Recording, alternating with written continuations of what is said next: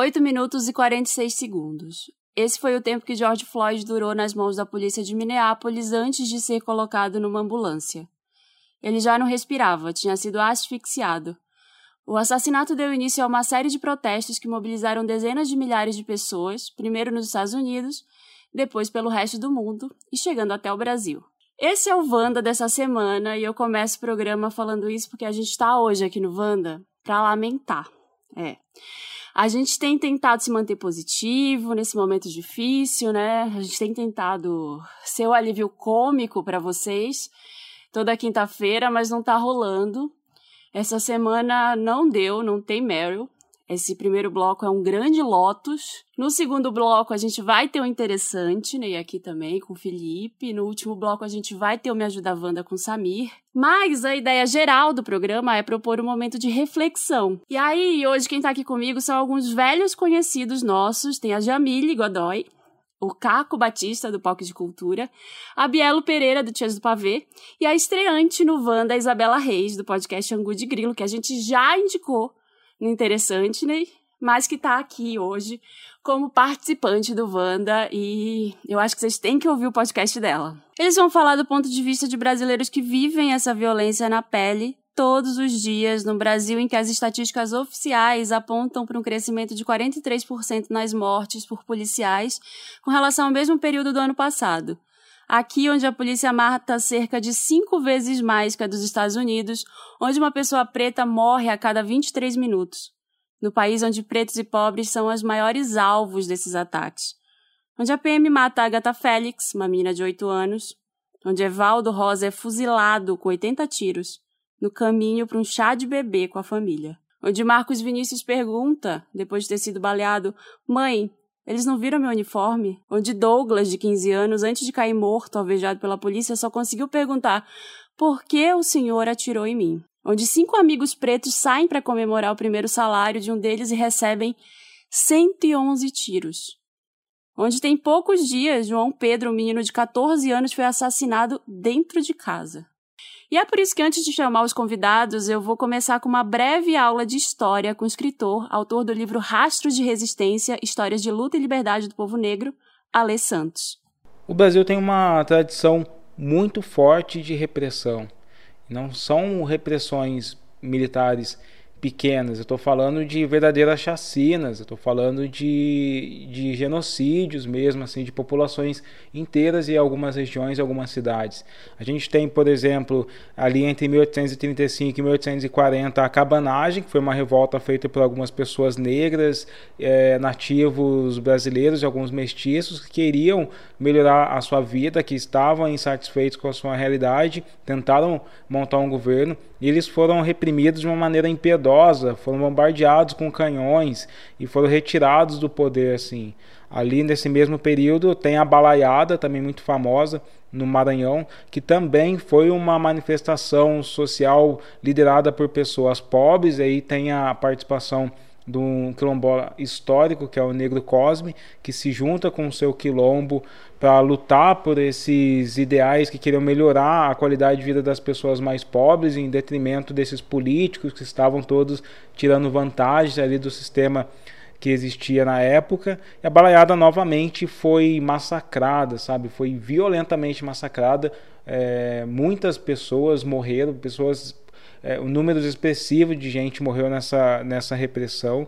E depois, ali por volta de 1844, a gente vai encontrar um dos maiores, uma das maiores vergonhas do, do militarismo brasileiro, que é a tradição, a traição de Porongos, que simplesmente o Duque de Caxias, que é hoje o patrono do exército, ele trai os lanceiros negros que tinham se alinhado a uma outra revolta que é a Revolução Farroupilha, que também queria uma é, liberdade ali para sua região, mas que como tinha esse destacamento negro e eles não sabiam o que fazer com esses negros porque eles não iriam dar liberdade para esses negros, Duque de Caxias promove ali uma traição que a, acontece um massacre, todo o destacamento dos lanceiros negros são assassinados.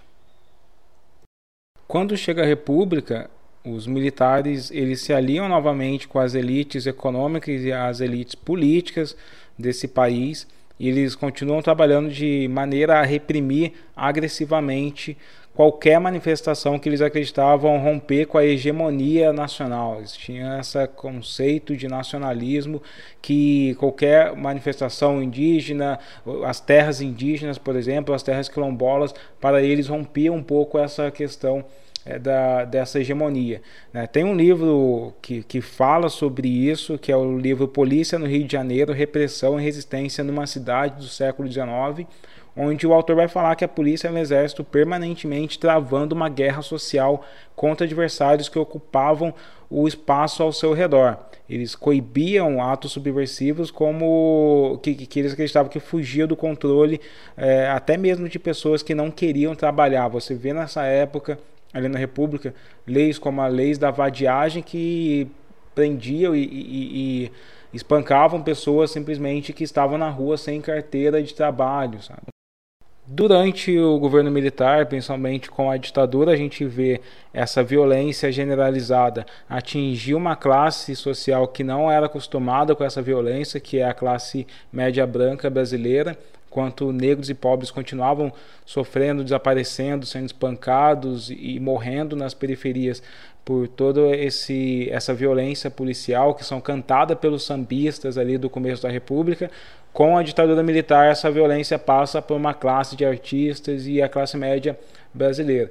E aí você vê que a sociedade se mobiliza, inclusive para o fim da ditadura, e o que deveria ter sido o fim também do pensamento de violência militar brasileiro, não resolve o caso, porque eles acabam recebendo uma anistia, não são julgados e a maior parte das pessoas que são os coronéis, as pessoas que ainda foram treinadas com a alma da repressão, eh, da agressividade do militarismo durante a ditadura, eles continuam eh, sendo encarregados da, das polícias aqui no nosso país, principalmente no estado de São Paulo e Rio de Janeiro.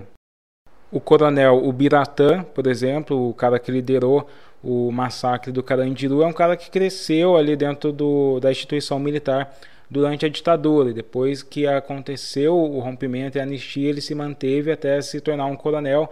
E através disso, desse processo, você vê a violência e a repressão contra as pessoas pretas e pobres continuarem no, no país. Né? Em 93 a gente vai ter também o massacre da Candelária, outro massacre que, que aconteceu e que mobilizou muito as pessoas. A questão é que isso vai fazendo com que essas pessoas pobres e, e pretas e que estão há, há séculos, a gente está falando de um processo que durou séculos sendo chacinadas, sendo assassinadas em massa com uma violência absurda, elas entendam que qualquer mobilização vai é, culminar num, num extermínio muito grande, né? Tipo, enquanto lá nos Estados Unidos a gente vê é, Luther King fazendo a sua manifestação não violenta, aqui no Brasil, manifestações não violentas terminam em massacre. Termina, não é a morte de um negro que vai acontecer numa manifestação, é a morte de várias pessoas. Toda vez que há um confronto entre polícias e manifestantes no Brasil, é mais de uma pessoa que acaba ferida ou morta. E acaba. E depois você tem uma repressão também, porque aí acontece nesse estado que a gente está hoje, que é um estado de milícias também, principalmente no Rio de Janeiro, é que se há um policial que se fere ou se há um policial que, que acaba morto ocasionalmente também por esse confronto, na, no outro dia você vê milicianos subindo o morro e matando dezenas de jovens também que nem estão ali ligados diretamente a, aos conflitos. Então o Brasil ele tem essa tradição de matar em massa, de repreender violentamente, drasticamente, e tudo isso, claro que vai deixando ali na cabeça das pessoas um peso, né, de entender que, é, é, que essa tensão, que qualquer tensão não violenta que eles possam fazer vai culminar no extermínio de repente a sua família, de repente o seu vizinho, outras pessoas que moram nessas áreas que são sitiadas pela força policial. Ai, gente, bem-vindos. Esse é o país que a gente vive. Bem-vindos aí, pessoal. Bem-vinda, Isabela, Bielo, Caco, Jamile. Olá. Oi, gente.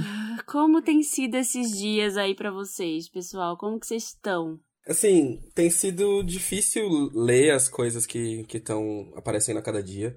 Eu acho que uma vez que você se entende enquanto pessoa preta em sociedade, você sabe das dificuldades que são presentes no seu dia a dia, né? Você tem noção de tudo isso, você passa a ser uma pessoa naturalmente consciente, né? De, de tudo que te acontece.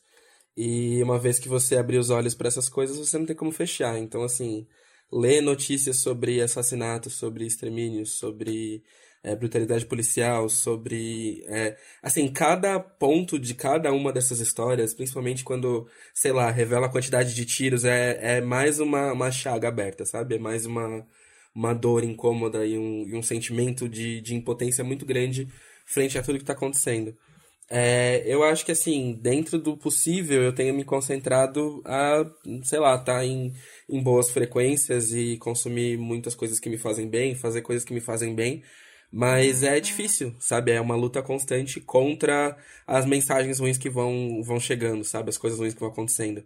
E é importante que agora as pessoas estejam olhando para isso de uma forma mais clara, mas ao mesmo tempo é, é sempre uma, uma nova dor, sabe? Que, que vai abrindo na gente por mais uma história que se vai sem que, sabe, possa ter continuidade. Mas é isso, né? Sim. Seguindo. Exato.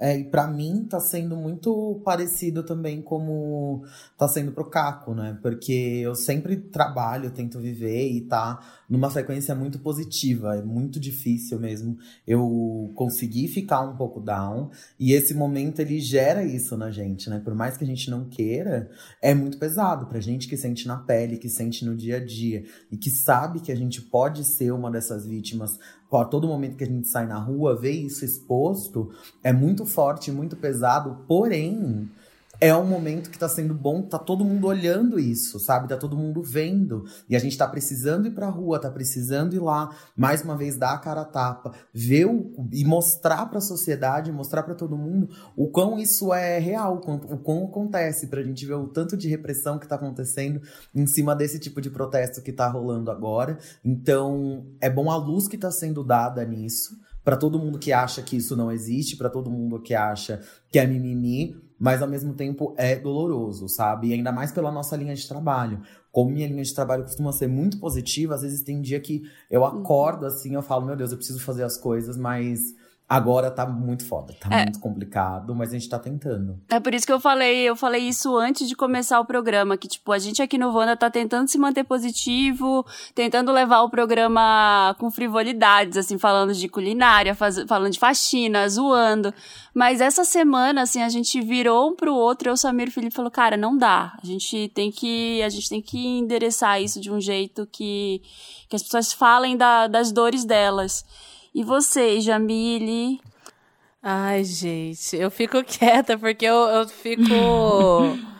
É, eu também sou. Você sabe que o meu jeito de louca, essas coisas, então. e eu sempre tento, né, me manter, como eles já disseram, né, manter positiva, mas quando vem essas coisas eu fico muito é, em estado de choque, assim, essas, é, essas notícias que vêm, né? Tipo, eu aqui no Papel Pop tendo que olhar as notícias, tendo que procurar coisas, né? uhum. né? É, tá sempre. Isso. É, tá sempre olhando, então é, é, sempre, tipo, é um, é um tapa que vem, um tapa que vem, ainda não, vou ficar positiva, vou, vou ficar bem. Mas quando é, vem algo assim, é, que tem acontecido, assim, eu, eu tento ver pelo lado positivo que são as manifestações que estão acontecendo agora. É, e eu vi muitas pessoas comentando, né? O único jeito de ficar triste é ficar puto.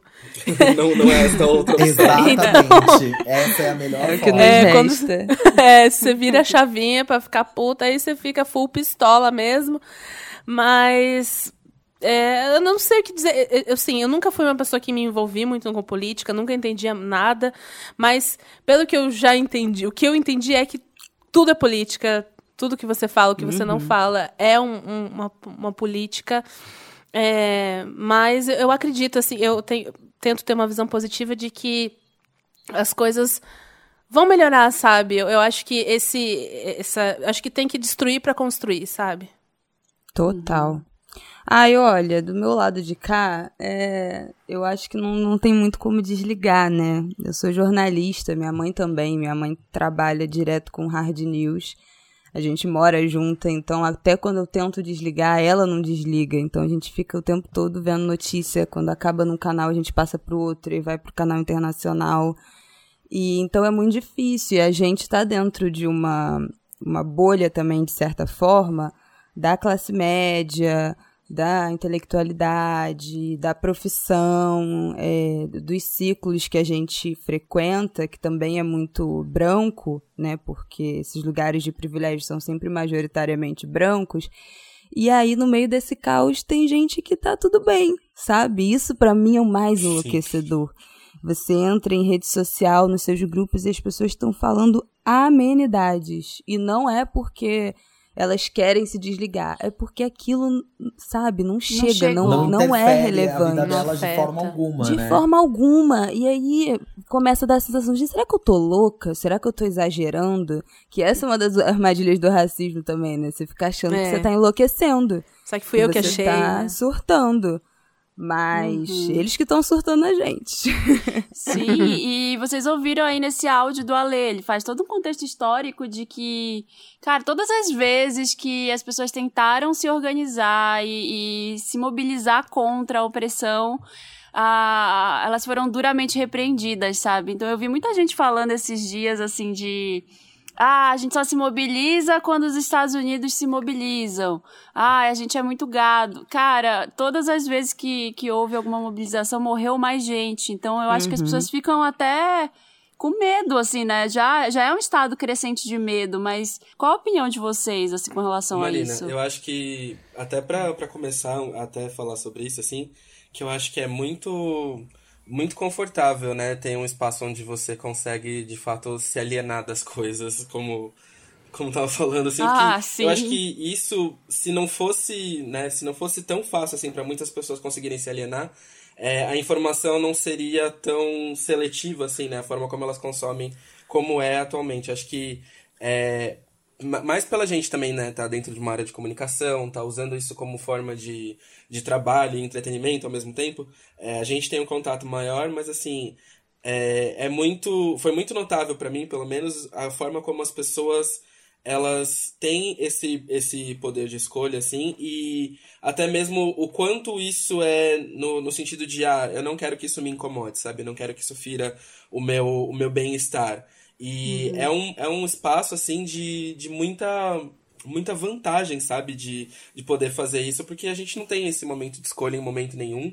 É, e esse momento pra gente, quando ele vem, ele vem de cobrança de outras pessoas para que a gente fale sobre os assuntos que deixam a gente, né, de uma forma bem delicada, é, bem, bem exposta, assim, sabe? Nossa, E eu acho que isso também é uma sacanagem. Eu vi, por exemplo, gente cobrando Isa e Ludmilla de se pronunciar sobre os casos, uma vez que, tipo, cara, são mulheres negras, sabe? O que elas passam numa indústria como a indústria do pop, ainda sendo no, no país, né, que, que a gente vive, é muito pesado, sabe? Elas passaram por, tipo, diversas trajetórias e tal.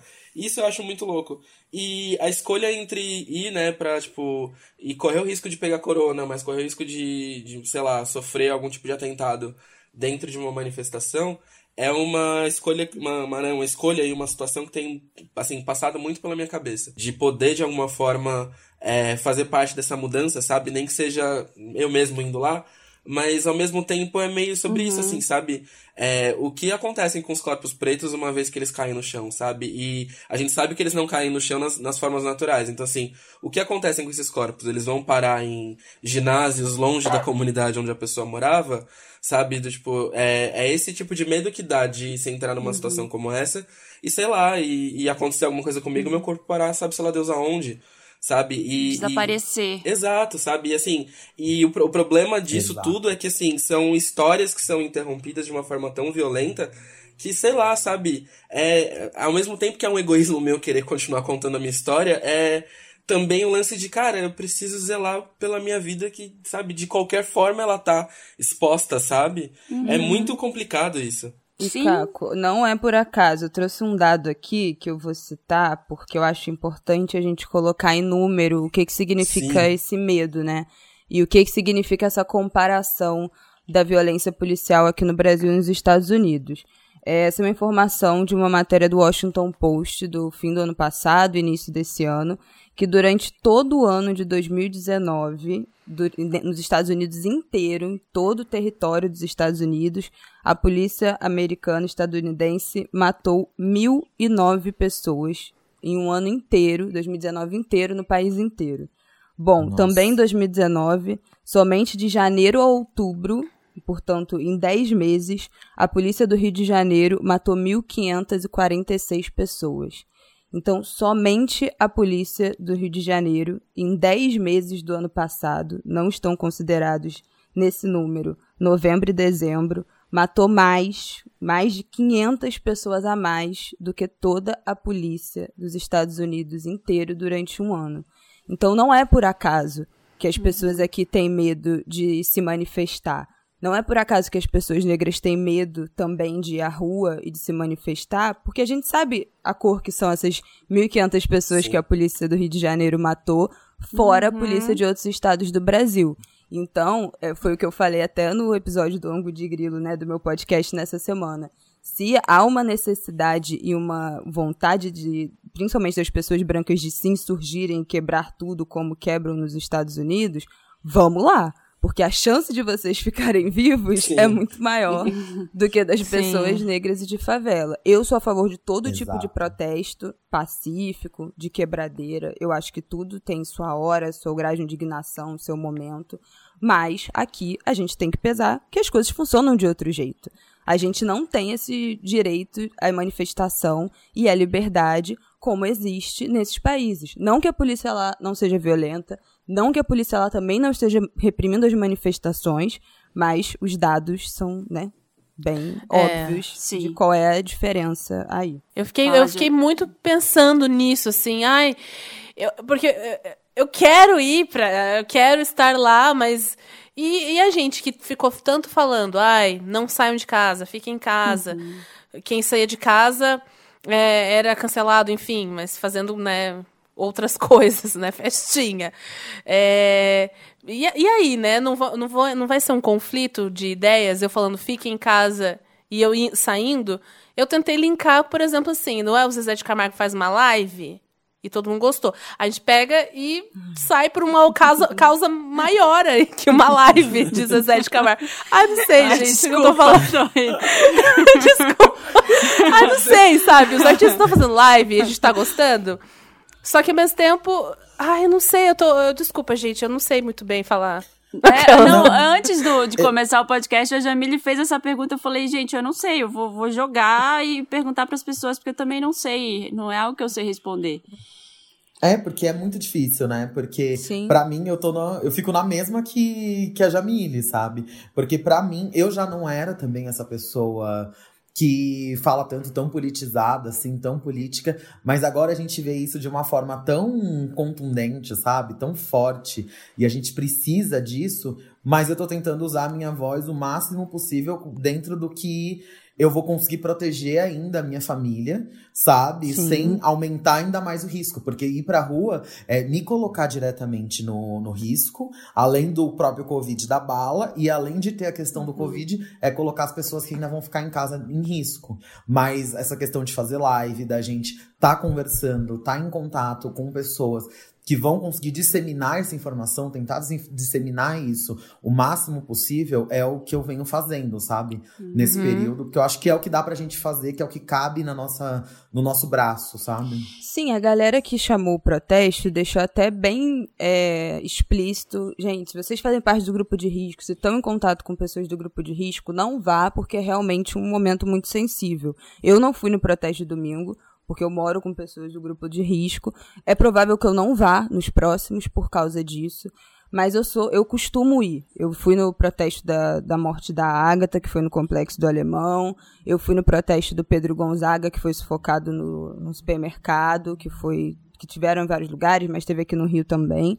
E assim, eu acho muito importante. Eu vou porque é um lugar que eu encontro acolhimento é, esse estar somente nas redes me causa muita angústia porque parece que ninguém tá se importando, então eu vou porque eu sei que nesse lugar eu vou ser acolhida. Lá vão ter pessoas que vão me entender sem que eu precise explicar e dizer nada. Então, é, é, é um lugar que, de certa forma, é triste, é horrível, Não é uma coisa que eu goste de fazer, mas é um lugar também que, em que existe algum tipo de conforto de, ok, não estamos sozinhos. Mas eu também acho importante a gente falar que é, o cyberativismo, né, a militância online digital, é muito importante. É muito importante. É, óbvio que ir para a rua, acessar esses territórios, estar em constante diálogo com todas essas pessoas de comunidade, os coletivos, que nem aqui no Rio tem o coletivo Papo Reto, Voz das Comunidades, o Fala Cari, o da Cidade de Deus, enfim, tudo isso é muito importante. Mas o papel da internet também é levar informação para um público que não está familiarizado, um público que não tem empatia suficiente para ir direto na fonte isso que eu acho mais importante. Eu enxergo nós, comunicadores todos aqui, como eu falo que, que é, nós somos um frete de informação. Então, a gente tem a sensibilidade e o canal para falar com um amigo nosso que more na favela, com um colega que estude com a gente, que entrou na faculdade por cota e vem de uma realidade completamente diferente e pegar o que essa pessoa tem, o que ela precisa de divulgação, de doação, de mobilização e levar para pessoas que são completamente alheias a essa realidade. Para os nossos amigos nas nossas bolhas de privilégio, para os nossos amigos brancos, para a nossa audiência branca, rica, privilegiada. E isso também é importante. Porque dependendo de onde a gente está e a nossa história, a gente não vai conseguir acessar. E, inclusive, é muito equivocado a gente chegar, não, porque eu preciso salvar e levar informação para pessoas pobres e de favela, porque uhum. eu sou a uhum. detentora da informação. Então a gente precisa aprender com essas pessoas também uhum. e levar esse conhecimento para quem não está nem aí. Então, acho que tudo é importante. Todos os tipos de, de ação são importantes.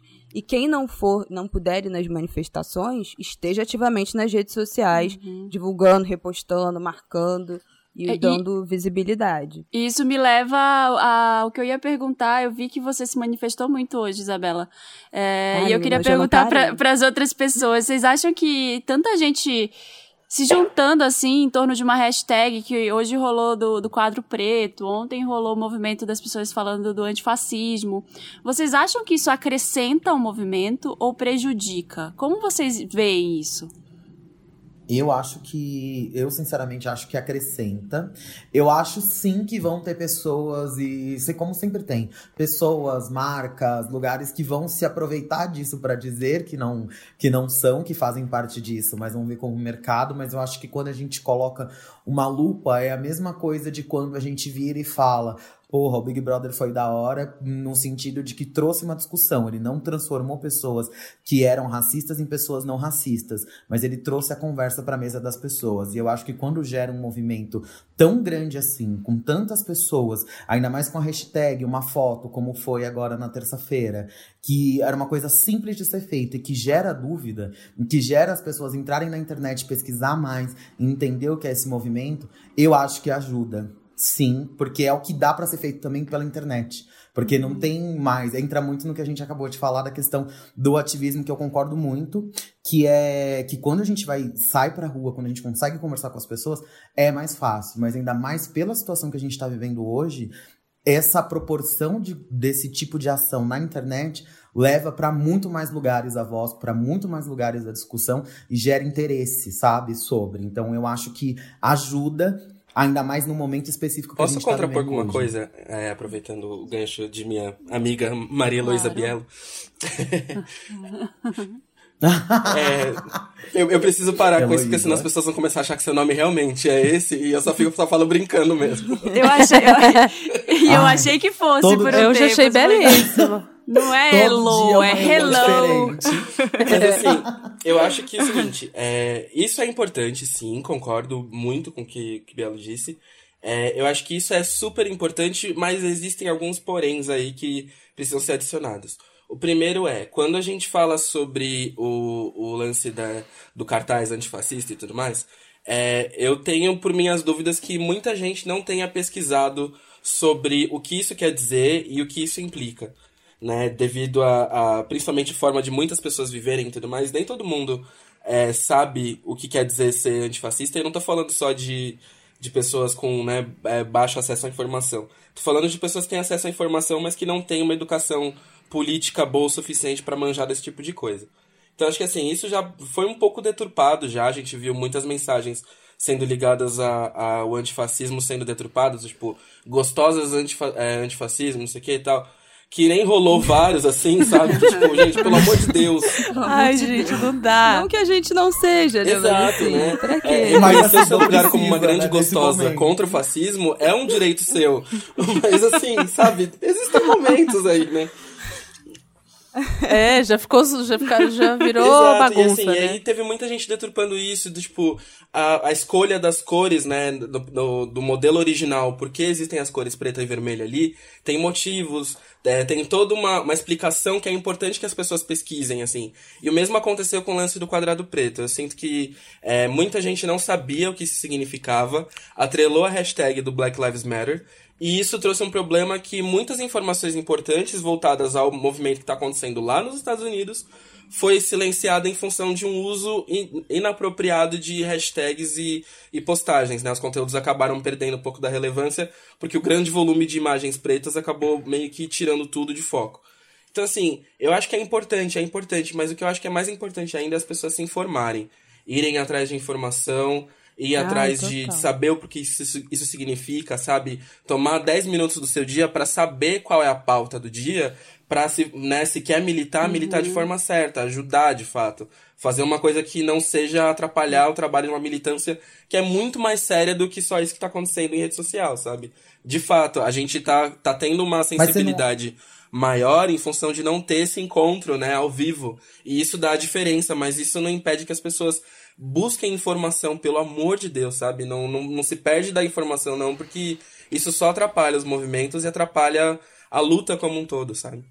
Sim, eu, eu, eu- Ai, desculpa se alguém ia falar, gente. Não, pode mas falar. assim, eu, eu concordo, mas eu acho que é muito forte, muito potente, ainda mais quando você fala, ah, eu acho que as pessoas têm que ir atrás de informação. Sim, mas da mesma forma como a gente já fez um recorte, que tem muita gente que consegue sim, na, mesmo com tudo que tá acontecendo, consegue viver numa realidade e dentro de uma bolha, ainda mais, além da própria bolha que a pessoa já vive, a bolha algorítmica que a pessoa vive. Quando a gente tá falando de internet, aonde ela não vai pensar em procurar informação porque aquilo não tá tem chegando para ela. Então, por mais que acabe saindo um pouco daquilo, é a mesma coisa quando você vai chegar e vai fazer um movimento e a gente fala, ok, eu, eu também concordo, eu sou a favor de que tenham protesto, sejam eles violentos, sejam eles é, protestos não violentos, protestos, protestos que vão ser educacionais, porque quando alguém chega com o pé na porta de um lugar, é esse pé na porta que vai depois a fazer a porta se abrir é, por conta própria, para que pessoas chegam pra, cheguem para ensinar.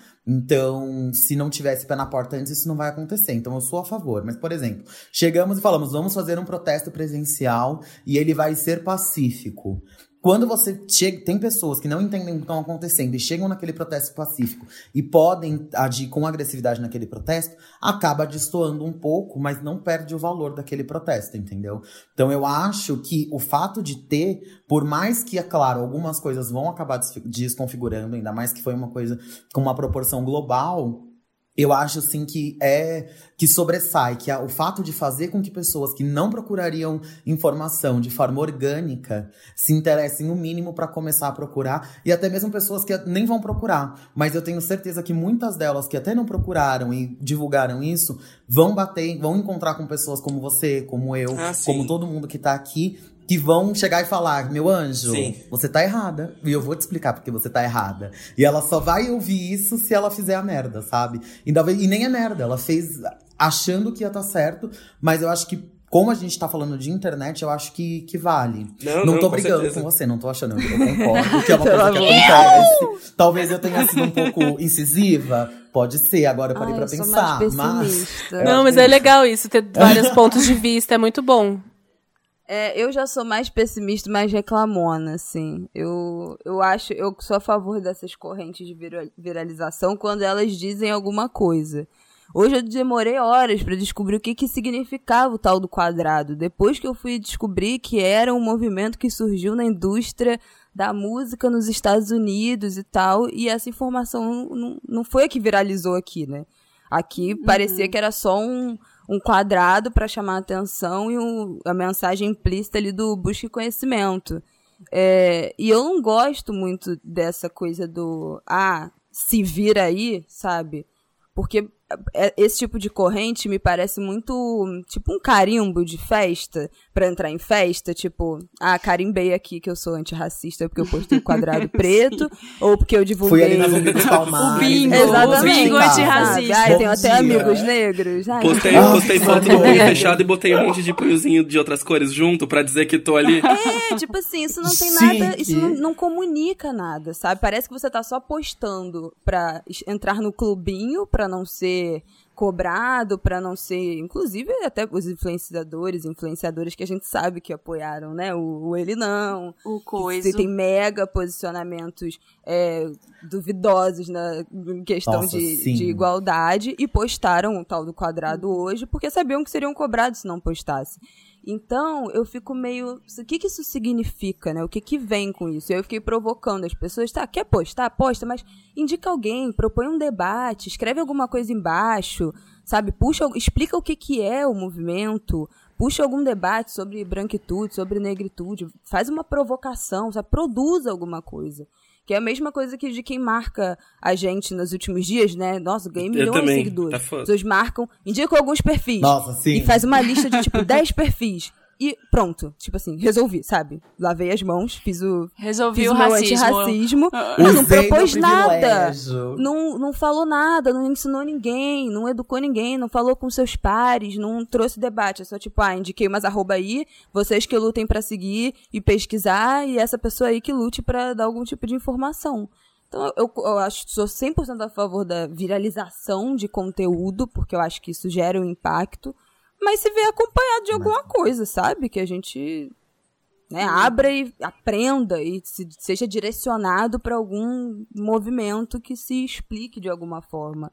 Achei muito confuso esse, esse coisa que rolou. Nossa, se- foi muito é- confuso mesmo. Não, e já que você, você falou nessa história de que explique pros seus pares ou pros seus amigos com privilégio, eu queria saber como é que tá a relação de vocês com, com familiares, né? Assim, tem algum alguém da família? Queria saber da Jamile que tá quieta aí. Ah, eu tô só É. ouvindo. do- de- da família, porque eu sei que tem muita gente que tem familiares que, que são ainda pró-governo, ou que tem ideias contraditórias, ou que são pessoas negras ou pardas, mas que, que não, não se veem dessa forma e, e acabam indo para um lado que é, que é mais bizarro, assim. Como é que tá isso com vocês? Como é que é com a família e com os amigos, com as pessoas próximas? É, bom, é, eu te- tem uma coisa, né, que meu pai é negro e minha mãe é branca. E eu sempre vivi com a minha mãe. Então, eu acho que eu, eu demorei pra ter esse, esse, esse despertar negro, vamos dizer assim, né? Tipo.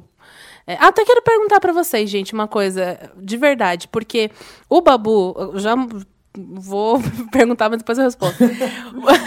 o Babu na, no Big Brother comentou que o a palavra negro não seria ideal, que seria preto. Mas isso, eu depois eu vi no Twitter algo de que isso viria do inglês, que no português não seria tão. Então, eu. É Exato. ok falar né, negro? É preto? Sim. Tipo, ou os dois. Como que vocês Aqui a é, gente É, denominam? sempre foi os dois. Eu, inclusive, É, usava né? muito menos preto do que eu uso negro, pra falar a verdade.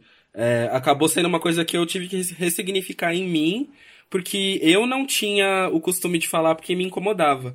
Mas depois acho que, né, como o lance de ressignificar acho que ser chamado de viado, é, que pra mim pelo menos rolou também, sabe? Uhum. Foi, vem no mesmo, vem no mesmo ponto, assim. Então, eu acho que dá pra usar os dois. Sim, É, o dá preto aqui é usado em pesquisa estatística. O IBGE, o Instituto Brasileiro de Geografia e Estatística, usa o preto como classificação oficial de cor e raça no Brasil. Então, pode usar, é um termo absolutamente correto. E negro também, porque foi o ressignificado. A explicação que ele deu é uma explicação muito norte-americana, porque lá tem a the N-word, né? Que não pode É. falar, que as pessoas brancas não podem falar, que, é- que é um termo ofensivo, se dito por pessoas brancas, e que a tradução para o português seria negro, mas aqui foi totalmente ressignificado. Fala-se os dois. Ah, sim, é, eu, eu fiquei nessa dúvida. Enfim, e daí eu demorei para ter esse, é, é, esse despertar, assim, perceber, nossa, acho que eu sou negra. Tipo, então até então não, não tinha, sei lá, me tocado, vamos dizer assim. Então, eu tenho, assim, sou de Curitiba, então tenho um círculo muito já e morava com a minha mãe, então tem um círculo total assim, é, classe média, fazer, então assim, eu tenho um, do meu grupo de amigos de infância, tem uma amiga negra. É, e sobre família, eu como eu demorei para ter essa relação com a família do meu pai, eu demorei para entrar em contato com isso, né? Eu achei até engraçado, um dia fui lá, tipo, lá no almoço de família, assim, cheguei lá, pagodão e, e feijoada, tipo, lá no, no lá do lado da minha mãe era tipo era churrasco e sertanejo, sabe? Umas coisas assim. E, e, então eu é, demorei para ter esse. Sabe, isso me atravessando. Então, eu não. Quanto à família, a, por parte de pai, que é a parte negra, eu não, não tenho, assim, tanto contato de, de conversa e tudo mais. Sei que eu fiz uma pessoa sair do grupo na época das eleições. uma, uma grande vitória. Ah, arrasou. Já venceu.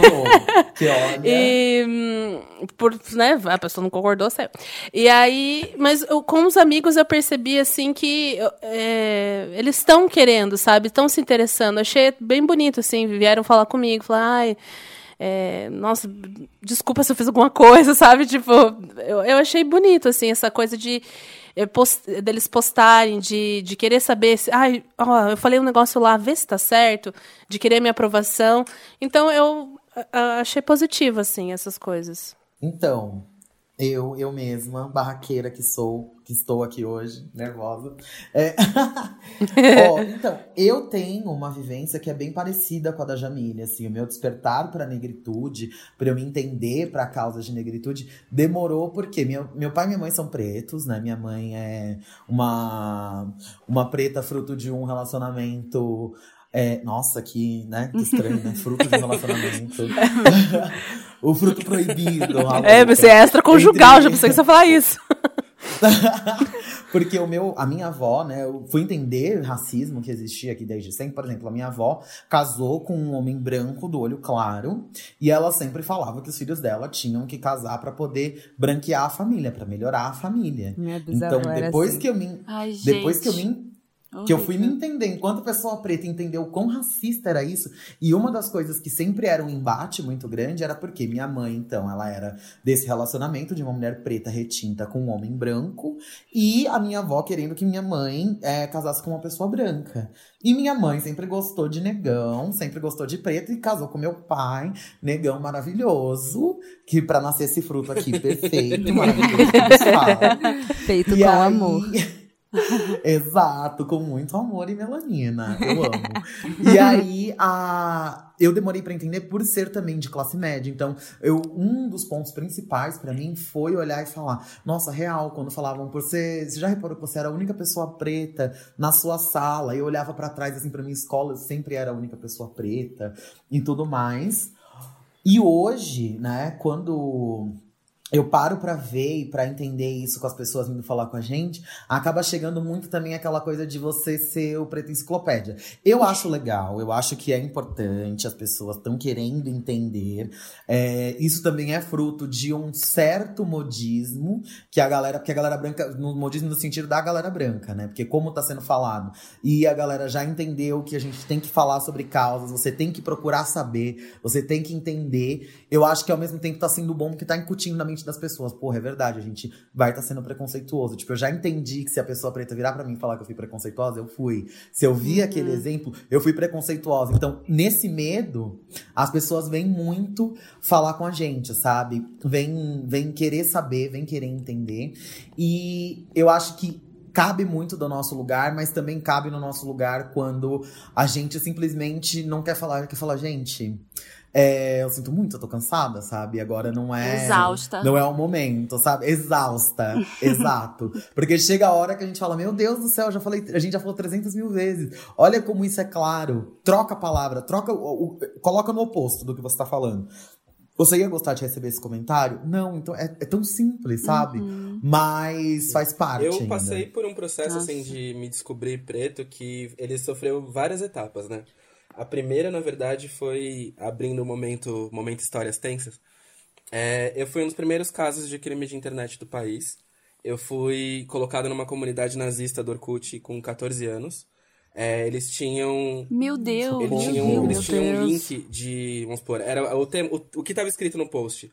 É, se algum deles já te fez mal, vingue-se no pretinho. E aí eram 10, link, 10 links de 10 pessoas diferentes, é, de, de perfis diferentes de redes sociais das pessoas. E o meu era o primeiro perfil que estava ali. É, eu recebi mensagens de ódio, né? Isso com 14 anos, sétima série, então dá pra ter uma noção de como era a cabeça ainda em formação. Eu recebia de 2 mil a 3 mil Nossa, mensagens de ódio por dia durante quatro meses. Então, assim, Que isso? do mais Deus. pesado ao mais leve, eu li, assim, em diversos momentos. Por quê? É, eles estavam fazendo todo esse, esse levantar, né? Em função de uma história que foi protagonizada por um cara, que foi o cara que eh, promoveu todos esses ataques contra mim, porque ele estava insatisfeito frente a uma situação que, né, já é por si só grotesca. Ele achou que ele não tinha passado na faculdade em função de cotas, ele achou que o melhor jeito de resolver essa, essa situação era criar um, um ranking de ódio para que pessoas racistas pudessem exclamar o que elas pensam em cima de outras pessoas. No meu caso, Gente, mas racista é burro pra caramba, Pois é. hein? Pelo amor No meu de caso, Deus. eu ainda juntei tudo isso, levei pra uma, pra uma ONG, a gente levou todo esse rolê, então assim, foi depois de uniforme na Polícia Federal e eu vi se eu não tinha feito nada a respeito disso, né? Se eu não tinha sido provocador de tudo isso. Eu ouvi, é, dei um monte de reportagem pra uma série desses telejornais de tipo manhã, tarde, noite, todos os possíveis. É, então eu apareci de costas, apareci com voz de pato, assim, todo o kit reportagem investigativa Nossa. eu tive, assim, todo. Gente. É, foi a última matéria que eu falei sobre isso foi em 2019 no SBT, é, que foi a última mesmo. E depois disso, assim, essa história ficou meio marcada pra mim porque é, quando foi ter o primeiro, a prime- primeira resolução do caso, descobriu-se que esse cara ele fez uma pena alternativa, ou seja, ele não teve a pena que ele merecia. Não só porque o judiciário da época não entendia crimes de internet com tanta facilidade quanto hoje em dia, né? Não, não tinha a lei da Seco nem outras leis da- aí que existem, né? Do, do rolê todo. Eu não sei se é Débora Seco, mas acho que é. Carolina É. Dickman? Isso, Carolina Dickman. É da. Carolina. Eu sabia que era alguma global branca, eu não sabia qual. Ai, gente. E aí, eu, é, assim, o, o mais bizarro foi, ele só teve pena alternativa porque, rufem os tambores, ele era filho de político. Então, Ah, a coisa ficou um pouquinho não. mais fácil. Nossa. Que E ódio. aí, assim, esse, esse primeiro despertar foi meio um lance de, tipo, tá, né? Não que eu não soubesse, mas foi um lance de, ok, vamos entender como isso funciona, né? Porque eu já comecei a entender pela ótica do ódio, então isso é muito pesado pra um moleque de 14 anos de idade viver a vida, assim. Nossa. E, mas eu fui, eu fui tocando e tal, e eu fui percebendo que, assim, né? Eu estudei em colégio particular, estudei em faculdade particular, tive vivência com muita gente branca, em contextos muito brancos e em alguns contextos muito ricos também, mesmo não sendo e muitas vezes morando em periferia. Mas chegou um dado momento na minha vida que eu percebi que, assim, por ter sido né, muito embranquecido nos meus processos, eu precisava trazer um pouco mais da negritude pra minha vida e fazer entender coisas que eu talvez não entendia antes. E aí foi por volta de uns 24 e foi por trabalho mesmo que eu aprendi a lidar com isso, assim, a entender o que, que isso quer dizer, entender mais sobre militância, entender, entender todas as profundidades né, necessárias, porque eu sabia que isso de alguma forma me seria útil para mais outros momentos. E tem sido útil porque né, ajudou a, a me dar espaço para dialogar, ajudou a me, me trazer didática para fazer isso também. Não que seja uma, uma responsabilidade nossa, né, como o Bielo falou, de ser wiki preto, mas eu acho que é importante que a gente tenha também esse lance de é, conectar, sabe, espaços, conectar, tipo, criar pontes entre esses espaços, assim, sabe, tipo, trazer para perto algumas pessoas, justamente para que a mensagem se torne plural.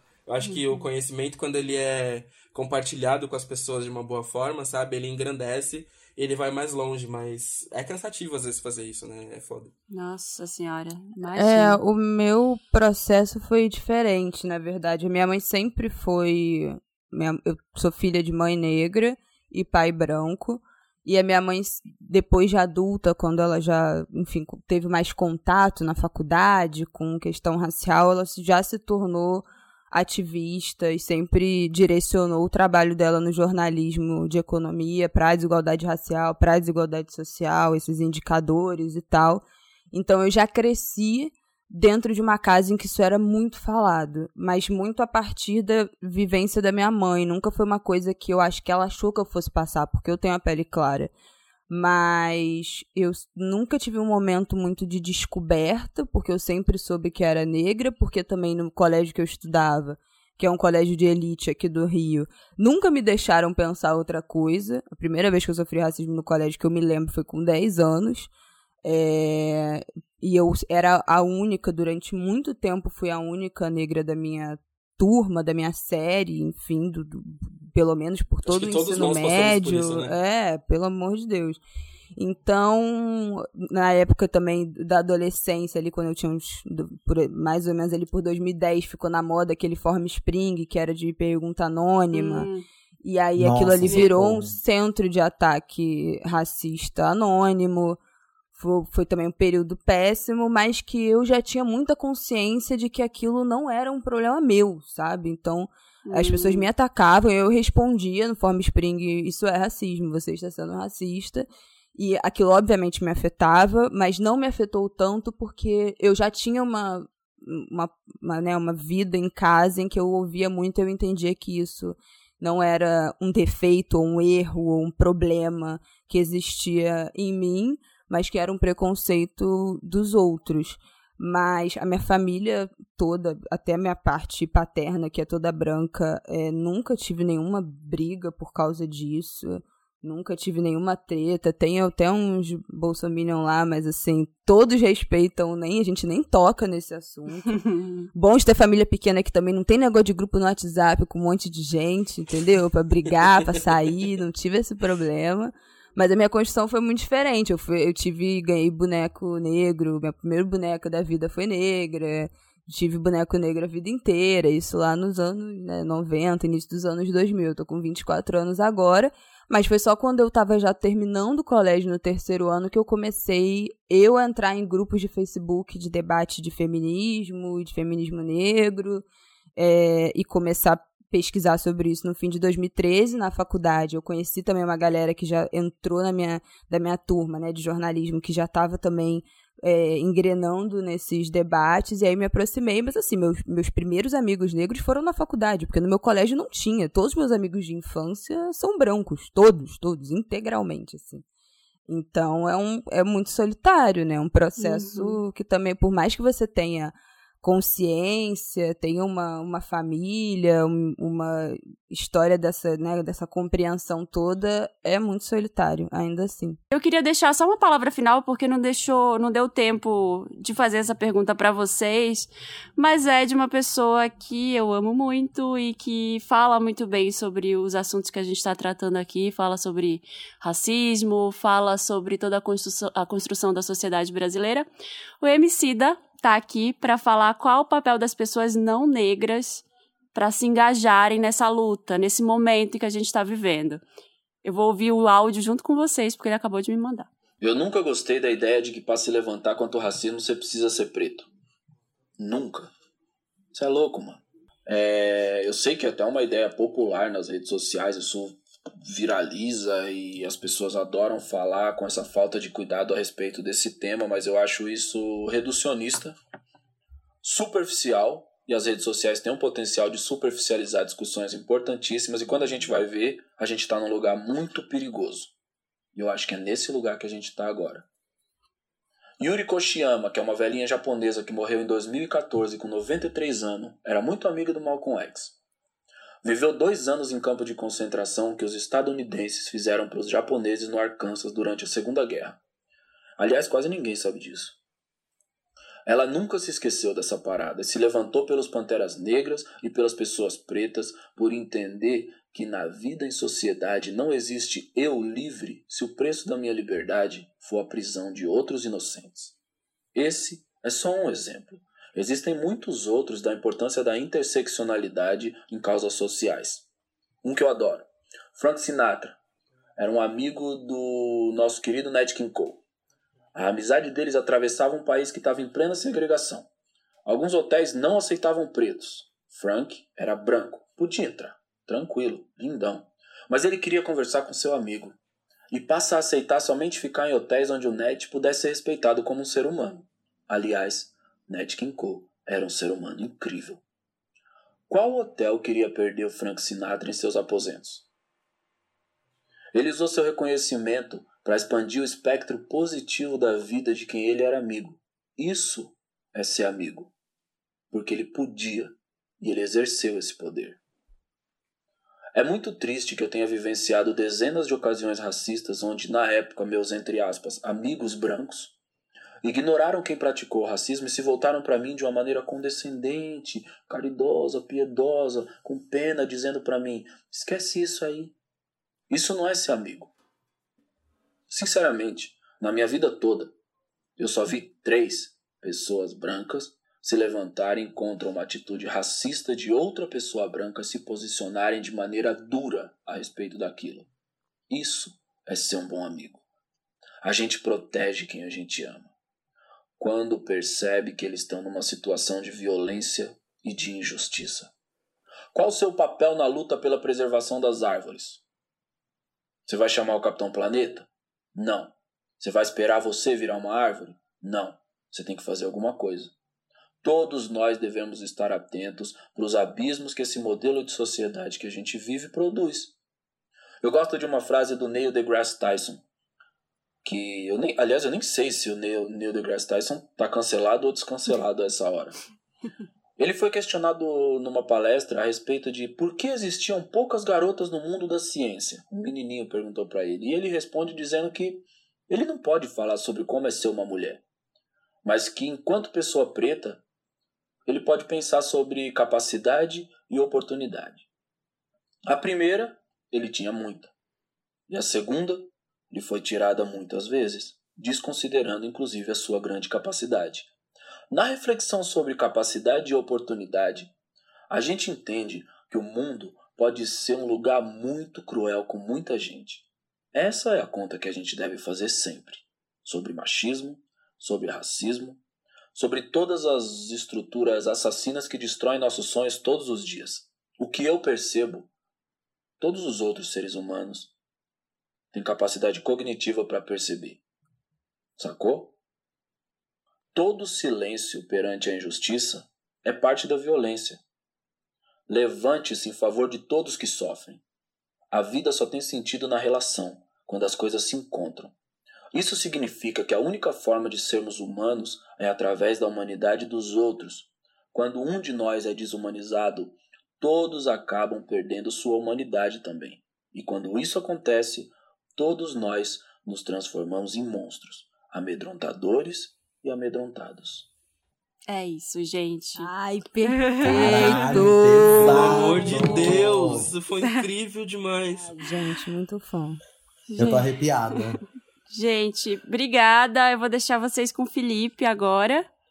É, obrigada mesmo, tá bom? Foi, Foi demais. Eu que agradeço, foi Obrigada, incrível. Marina. Foi, foi potente. Beijo. Um beijo. Beijo, baby. Força pra nós. Beijo, Marina. Beijo, Felipe.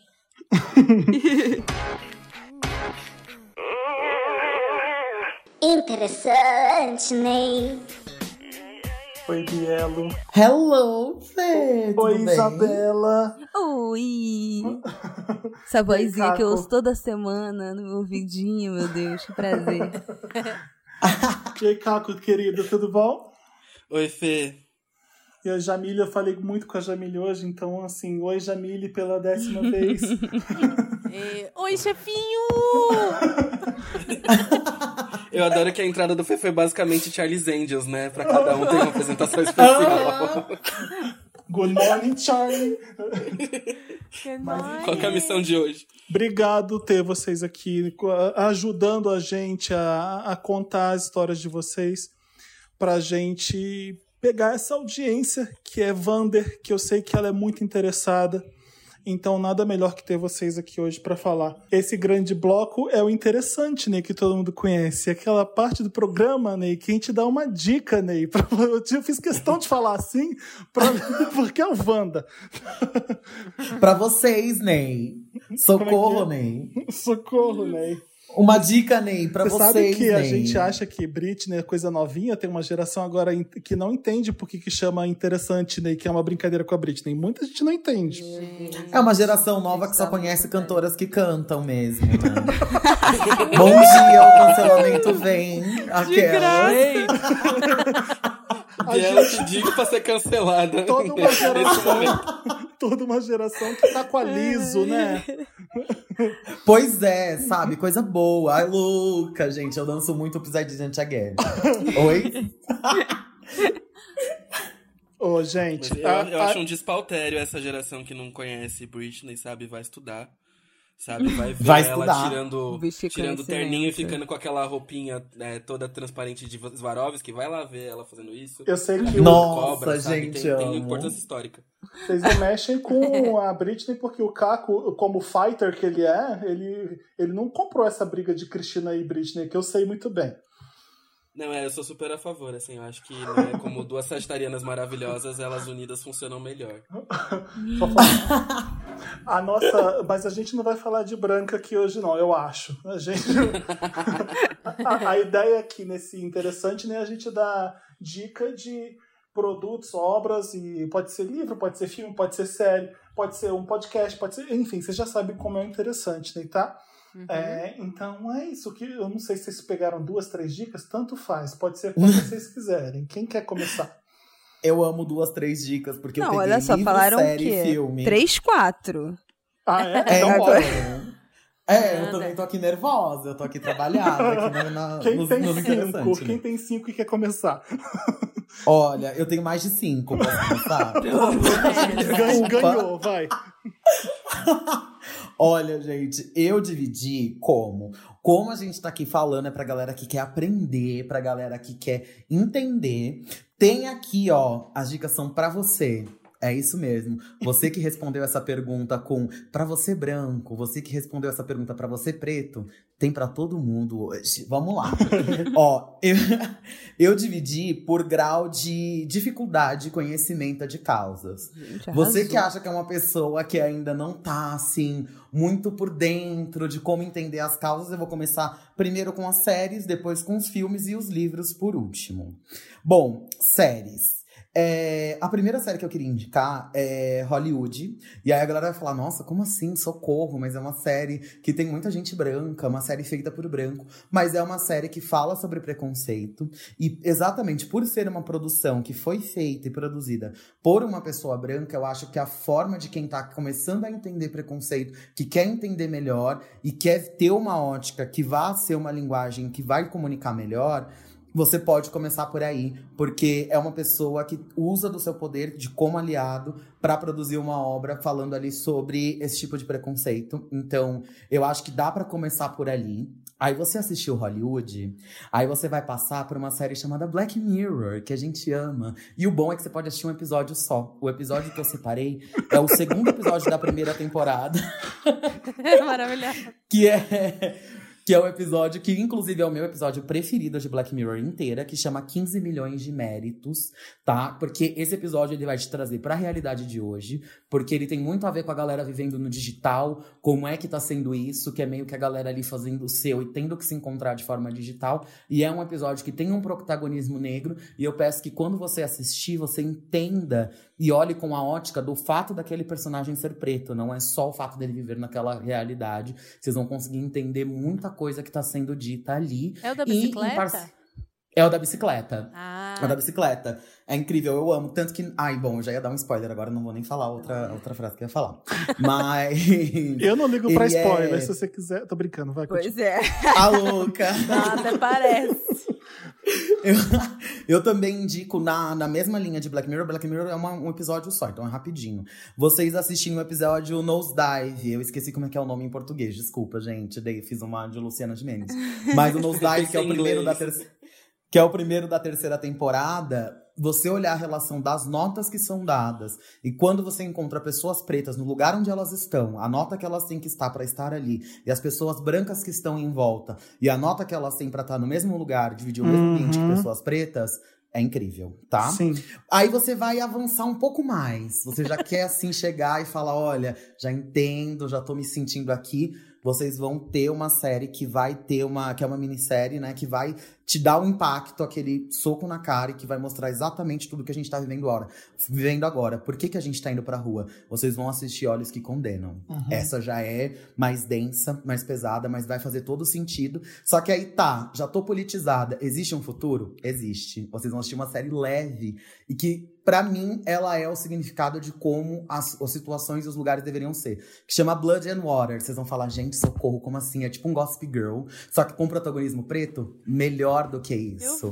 Porque a questão de você ter pessoas brancas, em, em lugares de poder, de elite, onde você tem a maioria de pessoas pretas e pessoas brancas na mesma quantidade de representação de outras obras, e isso não ser uma questão. A questão maior da série não é essa. É uma série que se desenvolve de acordo com a temática que está sendo proposta, e em nenhum momento a temática tem que se voltar para a raça, que é isso quando a gente olha e vai falar como é que é uma sociedade onde a gente não vai pensar sobre isso, e é uma sociedade que existe, tá? Não é uma história utópica e é uma série africana. Eu acho que é válida e eu acho que ela consegue condensar, mesmo sendo muito leve, os conceitos de tudo aí, o que a gente já passou. Aí você fala, ah, mas eu quero ver filme, não gosto de série. Escolhi dois filmes que são, assim, para mim, a representação em gênero, número e grau, que são um tem muito a ver com o que o Emicida falou agora, que se chama The Green Book, que foi campeão do Oscar.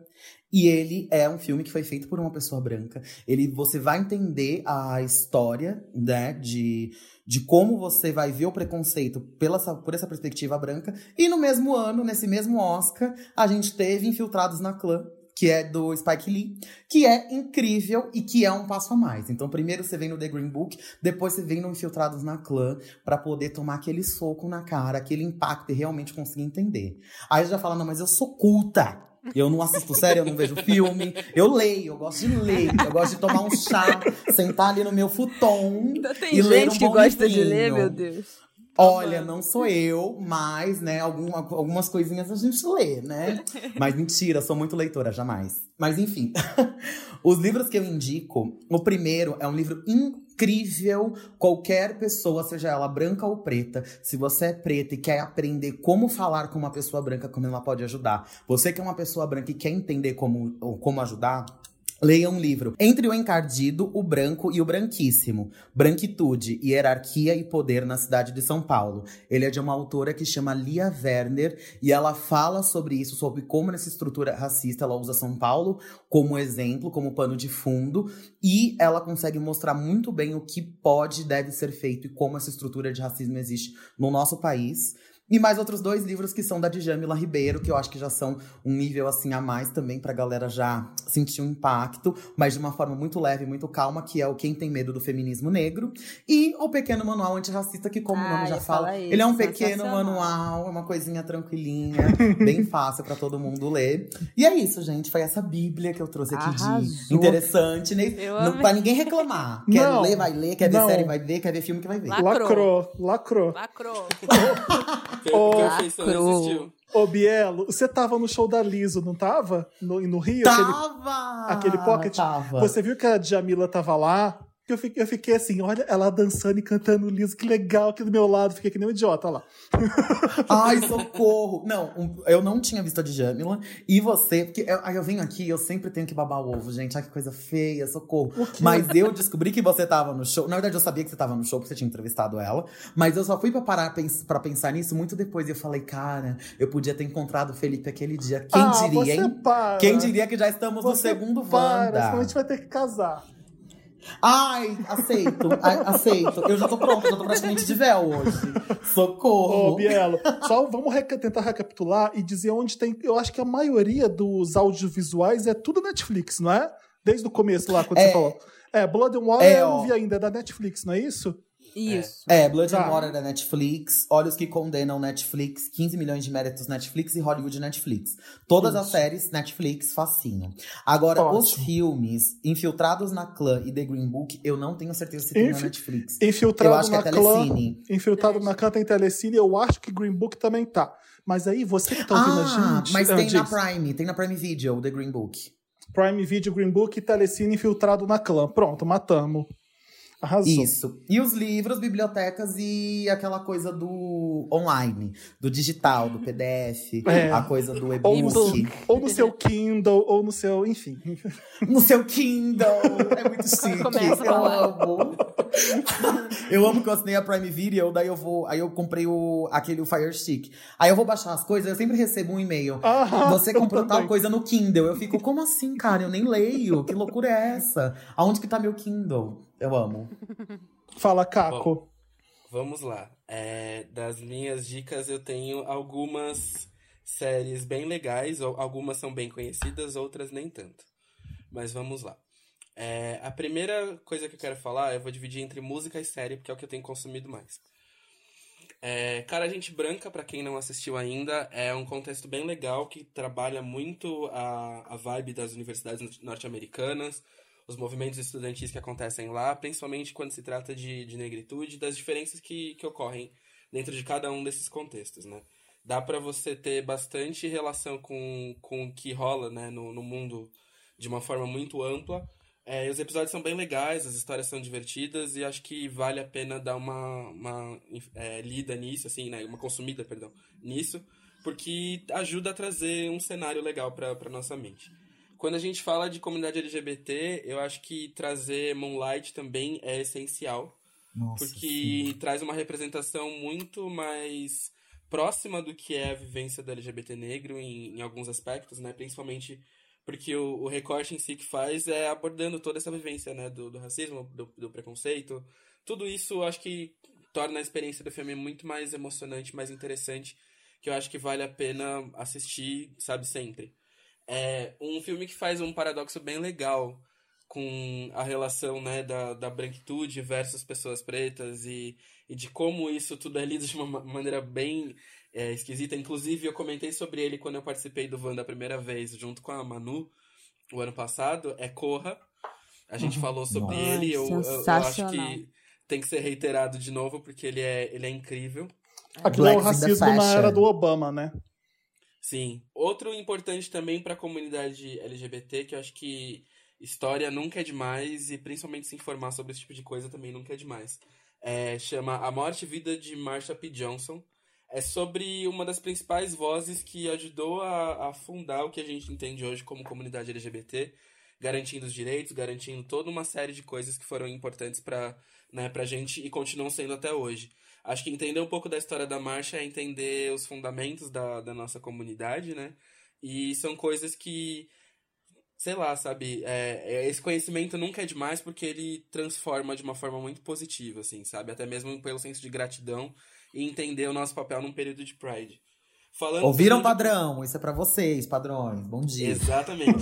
e aproveitando até mesmo o contexto também de falar sobre referências importantes, eu acho que pra quem não viu Paris is Burning, que é um documentário que fala sobre a cultura queer que nasceu no, em Nova York, em algumas partes dos Estados Unidos, né, é, na- na- ali em Nova York, e que acho que traz um reflexo muito importante sobre HIV, sobre comportamento, sobre é, vivência, sobre negritude. E Pose, que foi uma série originada com base em Paris is Burning, que quem não assistiu, assista. Ela tem um dos melhores elencos que eu acho que eu já vi em qualquer série possível. É, que vale a pena dar uma, uma olhada. E, por fim, as duas últimas é, né, de séries que são todas encontradas na Netflix, até um presente momento, pra quem não ouviu. É Atlanta, que é do Donald Glover. Ai, é Que- perfeita, gente. Eu que amo tem de tanta paixão coisa também. boa, tem tanta coisa boa, tem tanta história boa, tem tanta tem tanto subtexto essa série, tem tanta coisa interessante pra ser consumida que não vale nem a pena citar um pouco do, do que se trata, porque assim, é, é um contato direto com a realidade, mas de uma forma muito irônica e, e divertida ao mesmo tempo. E por fim, é RuPaul's Drag Race, porque um é feito por uma drag negra, né? Onde passaram muitas outras drags negras.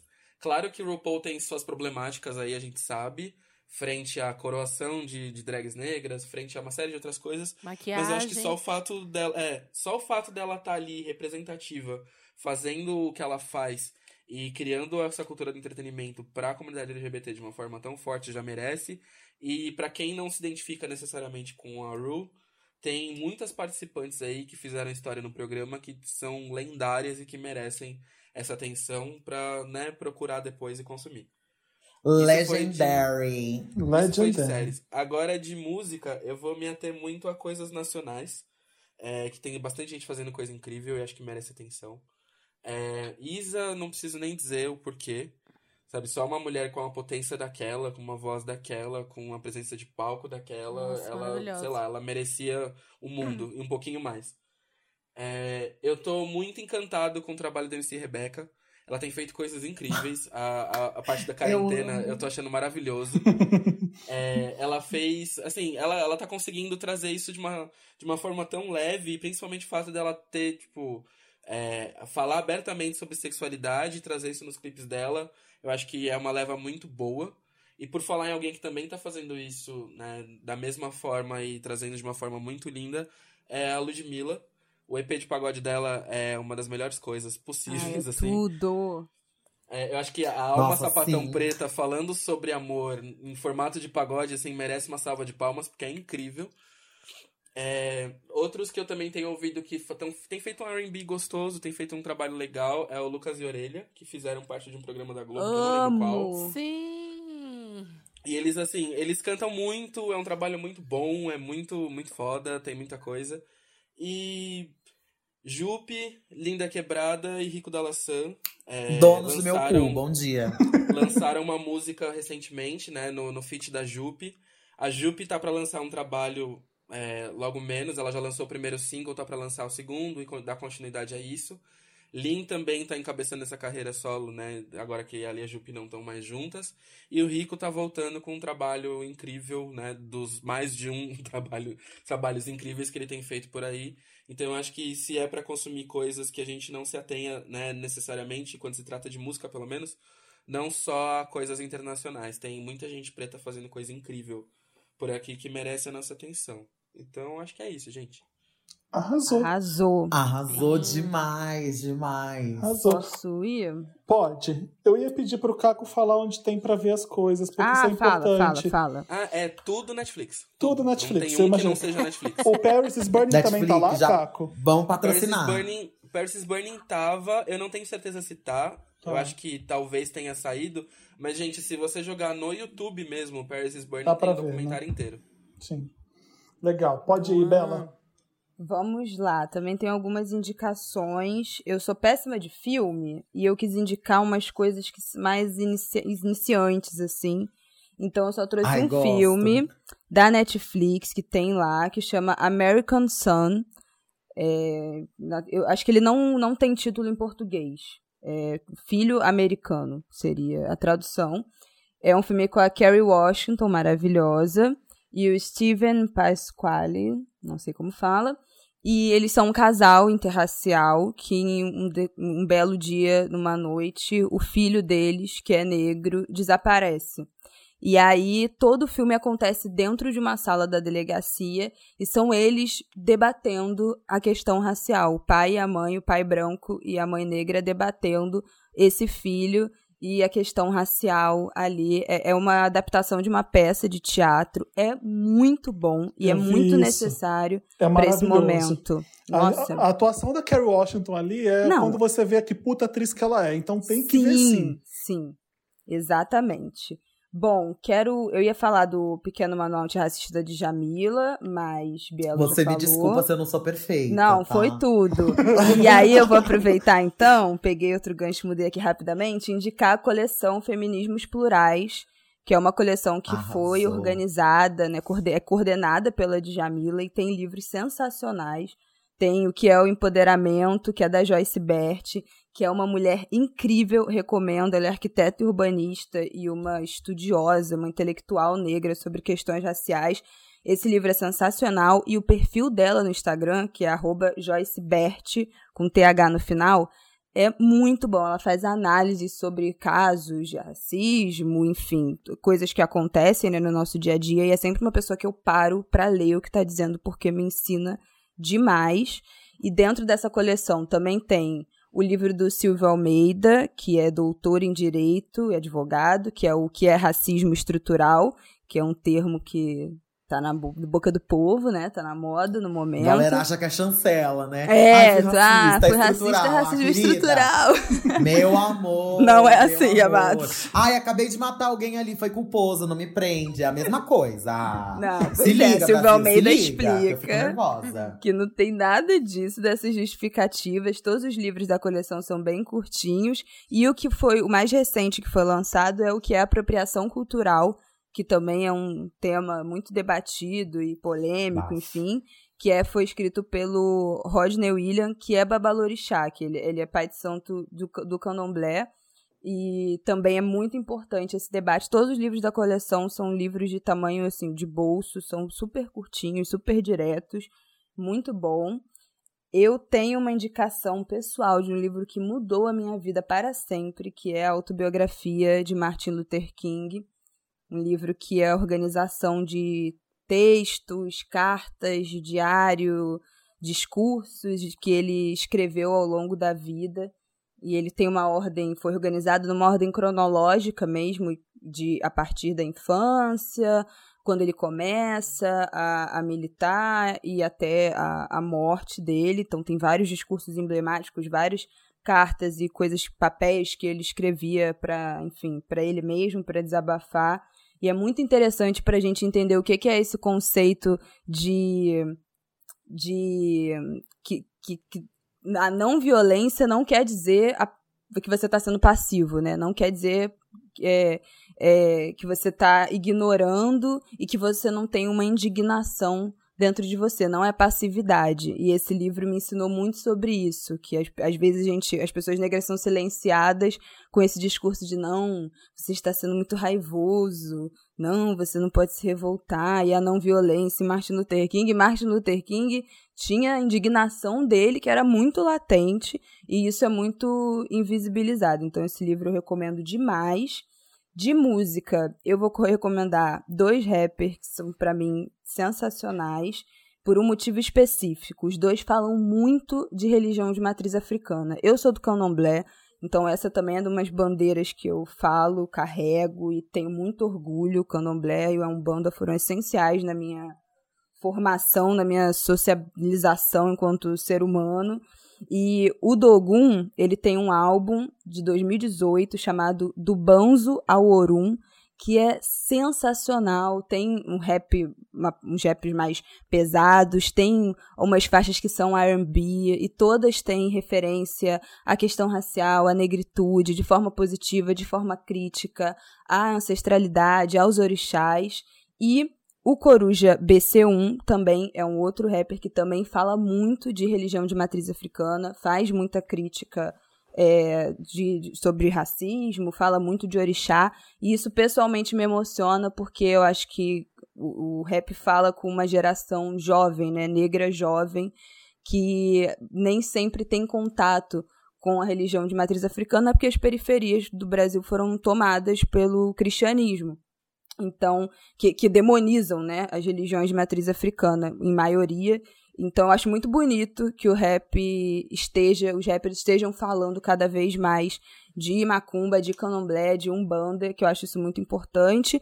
E eu tenho uma playlist lá no meu Spotify chamada Rap de Axé, que são, sei lá, uns 30 é, músicas que são rap que falam sobre orixá, que tem uma essa carga é, religiosa.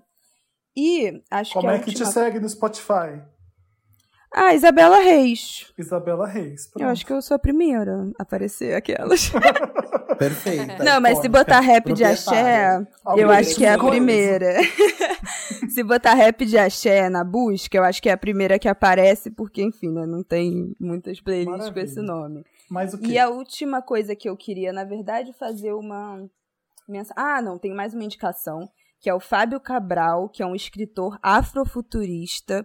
O afrofuturismo é um movimento que liga a questão racial, negritude, é, tecnologia e. e é, como é o nome daquilo, meu Deus do céu? Ficção científica. Ele tem E dois livros. Wakanda. Publica... Exatamente. Panteras Negras é um filme afrofuturista. É Sim. isso aí. É muito. Janelle Monet faz álbuns afrofuturistas Dona. há 20 anos. Dona. Ela também This é um ícone disso. war. O Fábio Cabral é um escritor brasileiro que ele tem dois livros que são de ficção científica afrofuturista, que os personagens são ciborgues e tal, mas são negros, então a questão racial entra nessa Ai, que conta. foda, eu quero ler isso. Mui- ele é incrível. O Twitter dele também é incrível. Só jogar lá Fábio, Fábio Cabral com K, o Cabral. E, e ele vive também fazendo umas threads, fazendo uns comentários no Twitter que são muito legais. E os livros são O Caçador Cibernético da Rua 13 e A Cientista Guerreira do Facão Furioso. Mas jogando o nome dele no Google, vocês acham. Amo. E aí, minha última menção honrosa, na verdade, é Conceição Evaristo, né? Vida e obra. Conceição Evaristo, uma das maiores escritoras do Brasil, uma mulher negra de 73 anos, ganhadora do Jabuti, que é o maior prêmio de literatura desse país, com o livro dela Olhos d'Água, que é simplesmente sensacional. A Conceição é uma mulher é, que continua ativa, continua escrevendo, continua publicando. Ela faz live, ela vai a todos os eventos. No Rio de Janeiro, você- qualquer Sim. coisa que você for, a Conceição tá. Eu falo, ela é o maior arroz de festa que existe. ela tá em todos os lugares. E ela é uma mulher importantíssima. E o livro Quarto de Despejo, da Carolina Maria de Jesus, que alguns referenciam como a primeira escritora negra do Brasil, do início lá, né? Começou a história dela lá do início do, de 1900 e pouco. O Quarto de Despejo está fazendo 60 anos que foi publicado esse ano. E é também um livro absolutamente importante. Era um diário que ela escrevia. E ela era uma catadora de latinha, de material reciclado, enfim, que fazia pequenas anotações e só foi publicada no final da vida e nunca conseguiu colher os frutos desse trabalho incrível. Mas esse livro que é tão importante está fazendo 60 anos esse ano, então também precisa ser celebrado. É isso. Eu tô adorando, cada um tem 10 coisas, né? Ai, É, gente. sim, O sim, povo vai ter coisa lá. assistir até ano que vem. É o mínimo, é o mínimo. Não dá pra dizer que não se informou, né? Exatamente. Exato. Quer Não dá pra dizer que não teve acesso à informação. Quer conhecimento, toma. Ô, Jamile, gatinha. Pois não. Ps, ps, ps, ps. É, então. É, é, então, gente, essa quarentena eu tô, eu tô mais sensível, sabia? Eu tô uma pessoa mais é, tranquila, assim, querendo me emocionar. E aí, fui assistir This Is Us. Vocês já viram?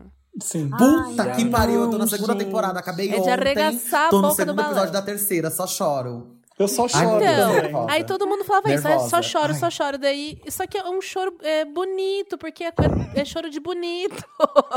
Você chora porque é lindo, coisa da Ai, família. precisando chorar bonito. É, chora bonito sobre uma coisa assim, sabe? Que é, é tão bonito que você chora. Não aquela coisa que é uma desgraça que você chora. É, é, é é um choro bonito. É, que- E é aí- aquele choro sofá da sala, sábado, o cobertorzinho no colo, que você fala, ai, gente, e só enxuga a lágrima, né? É bem, eu sou bem Exato. essa vibe, assim. Fala de Exato. família, você nem sabe? vê quando você vê sua cara toda molhada, você fala, meu Deus, tá chovendo. Não, tô chorando. Então, daí a história, gente, é, é a história de uma pessoa negra, uma pessoa gorda e um cara padrão. E olha, tem pano pra manga, viu? Só assistindo. só assistindo mesmo. Porque senão não Pior que Altas tem, aventuras. viu? Altas aventuras. É uma turminha do Menina, barulho. essa turminha junto. E, é, é- é lá no Amazon Prime, se quiser assistir. Aí tem outra série que é da HBO, que é Watchmen. Que, Amo. Sim. que é assim, gente, eu lembro. É, eu não sei nem explicar, mas assim, É um acontece. tiro na cara, assim, uma bazuca. É maravilhoso e ainda tem coisa de super-herói. Quem gosta assim dessas coisas super-herói que voam, não sei o que, tem poder, você vai adorar. então, e aí, olha só que engraçado. A ah, o, engraçado não, mas curioso. Que a, a Regina King vive a personagem principal e ela é uma policial que ela começa a investigar coisas, de- é, investigar a morte de seu companheiro. É, companheiro não, companheiro de, de, de policial, né? Como é que fala, gente? Parceiro. parceiro policial. E aí, menina, porque é, hum, é, é uma realidade paralela em que os policiais têm que cobrir o rosto, porque tava, teve um ataque na história lá de supremacia branca. E isso, gente, vai. vai é, explica, Você sabe, quer é uma- pano pra manga? Receba. pano pra manga, viu? Olha, vai ter que dobrar a manguinha três vezes. Aquelas, né? E é maravilhoso, assim. E eu lembro do sexto episódio, gente. Eu lembro. é, foi uma coisa mais Nossa. linda que eu já vi na minha vida, assim. Toda a história, assim, do. Sabe, né, Bielo? Da, da história do menino. Ai, eu tô chorando. Eu tô chorando. Ah, é aqui coisa mais linda, bom, sério, muito bom. gente, assistam Eu mesmo. indiquei Watchmen na primeira vez que eu vim no Wanda aqui, acho que Ah, foi em olha fevereiro só. ou no início de março. Eu até tinha indicado também, porque eu acho assim incrível. E ainda, fazendo um adendo ao que você falou, mesmo quem não curte muito história de super-herói, dá pra assistir, porque a construção. Primeiro que é HBO, então a construção É. de história, de enredo, de família e das pessoas é perfeita, é impecável. E assim, assistam e adendo. Adicione um aplicativo HBO Extra. Ele é de graça e quando você estiver assistindo o episódio, você coloca ele pra ouvir, porque tudo que vem ali, você vai ver todas as referências de negritude, tudo que tem ali é foda. Ah, que, Que legal. Então, se, quando, se você não viu quando a Bielo falou, já fica aqui pra você ver agora. Ouviu, não? Viu? Ah, viu? Ah, desculpa. tá. Ver, ouvir, ler, Confusa, assistir, sentir, confusa. tocar. Eu amo. Multissensorial. E a última coisa é que, como eu falei que tava mais assim, emotiva, comecei a escutar Lineker, gente. Um dia eu falei, Ai, vou escutar. tudo. Ficou Gente, mordida, né, Jamile? Fiquei mordida, fiquei intimidade, fiquei calmou, fiquei aquelas. Fiquei, gente, sério, é uma música assim que te leva para outros lugares, né? Tem o álbum é, Goela Abaixo, que é Lineker e os Caramelos, né? Porque agora acho que ela separou do, do grupo. Sim. Mas Dos é do, do- com o grupo. E, é- e são coisas que dão aquele abraço na alma. E, e é- vem de novo aquele. Se vir um choro, vai vir aquele choro bonito, sabe? Aquele choro de. De, De sabe? paz. De paz. Eu, eu acho que eu tô gostando disso aí. Eu E- Até adoro. procurar a apresentação da Lineker ao vivo também. gente, Nossa, só pra lá na Tiny A Desk Nossa, presença também. dela é, é uma coisa assim, quase divindade mesmo. Sim, é, é muito sim. foda. Total. Eu ia falar disso, Caco, da primeira vez que eu vi a Lineker ao vivo, que é, e, que aí transcende a música que ela já gravou e você escuta em casa. É outra experiência. Ah, e eu vá preciso. ver a Lineker ao vivo. Eu lembro que eu, que eu já achava super romântico e super. de eu tô sofrendo de amor, né? É, é muito assim as músicas da Lineker. Quando eu fui ver ao vivo, eu falei assim: ela, a Lineker deve ser canceriana. E não deu outra. Ai, é muito lindo, Dei gente. um Google, Lineker canceriana. Só podia ser canceriana, gente, com aquele sentimento todo. Imagina. É, é assim, pra você não caber dentro de você mesmo. É isso mesmo. Foi a melhor E- definição mesmo. Não é? Meu coração quentinho aqui, só de pensar. Ai, sim. E, inclusive, se estiver ouvindo, Lineker, venha pro Wanda! Aquelas, né? Pode te convidar mesmo, que é mais Venha, venha. Ai, gente. Enfim, é, é isso que eu tenho pra passar Ótimo. hoje. Ah, deixa, eu deixa eu falar agora. Eu, eu quero começar com a música. Eu vou falar um de música e três filmes. É, eu, eu não falei quando o Little Richard morreu, eu não cheguei nem a comentar aqui no Wanda. E eu lembro da. O Little Richard entrou assim na minha vida com, o meu pai. Ele via muito, gostava muito de rock, muito de Beatles e Rolling Stone. E tinha o Little Richard que eu sempre ouvia quando criança. E aí é aquelas coisas que entram com, com uma facilidade. Quando você vê o Little Richard cantando a música do Little Richard, você parece que é muito fácil. E quando a pessoa é do tamanho do Little Richard, quando ele tem aquele talento absurdo que ele tem, e a coisa parece muito fácil, o piano que ele toca e como ele canta, você fica assim, ah, legal, ok. Eu não tinha noção do tamanho do Little Richard nessa. Até pegar e ouvir, prestar atenção e ver dentro do Little Richard todo mundo que eu gosto, todo mundo que eu admiro. E eu falei, caralho, sabe quando você vê a fonte da, da cachoeira, ó, falando de cachoeira? Sabe? Quando você vê a fonte da- de- do que tudo que aconteceu. Porque o Little Richard, assim como o Ray Charles, ele nasceu em- no estado de Georgia, numa cidade de Macon. Ele é gay, o Little Richard. Lá nos anos 50, bom, ele nasceu muito Amo. antes disso, mas nos anos 50 foi o auge dele como músico. É, ele foi abandonado pela família aos 13 anos, quando o pai começou a perceber que ele era gay. Ele foi ah, criado, foi a- adotado, abraçado por uma família que tinha um bar, tinha um bar que tinha apresentava músicos da mesma cidade de Macon, lá na Georgia. Ali ele começou a se apresentar. E aí que talento que é esse garoto. Levaram para tocar e cantar, conseguiram um contrato de, de, de, uma gravadora com ele. Começou fazendo blues, mas ele não chegou a estourar. Ele começa a estourar mesmo quando ele começa a fazer o rock. E o rock, gente, eu não sei se vocês sabem, não é. O, rock é preto. se não fosse Little Richard. Sim, totalmente. Junto com Fats Domino, junto com Chuck Berry, eles inventaram o rock. Não existiria. O David Bowie, por exemplo, que era, era fascinado pela, pela figura do Little Richard, porque o Little Richard se apresentava com um lápis no olho, bem marcado, delineador, sabe? É, sobrancelha feita, cabelo cheio de é, ele era na, a imprensa era, chamava ele de flamboyant é uma palavra que me irrita muito falava muito isso do Liberati falaram isso falavam isso muito do, do Elton John mas era essa coisa espalhafatosa que, daria, que dá para dizer que é, que é flamboyant aqui ele é e... é quase o pai do emo então como é que é ele é quase o pai do emo também, se for para pensar. Pois é, por, por causa isso, da né? maquiagem, né? né? Da maquiagem, o visual. Mas Sim, é, essa... é, o emo saiu dali essa androginia que a gente vê no David Bowie é Little Richard. Essa androginia que a gente vê no Prince. Eu sou um fã do Prince apavorado. E quando eu vejo o Little Richard se apresentando, eu falo: caralho, é o Prince. É, que legal que veio daí, sabe?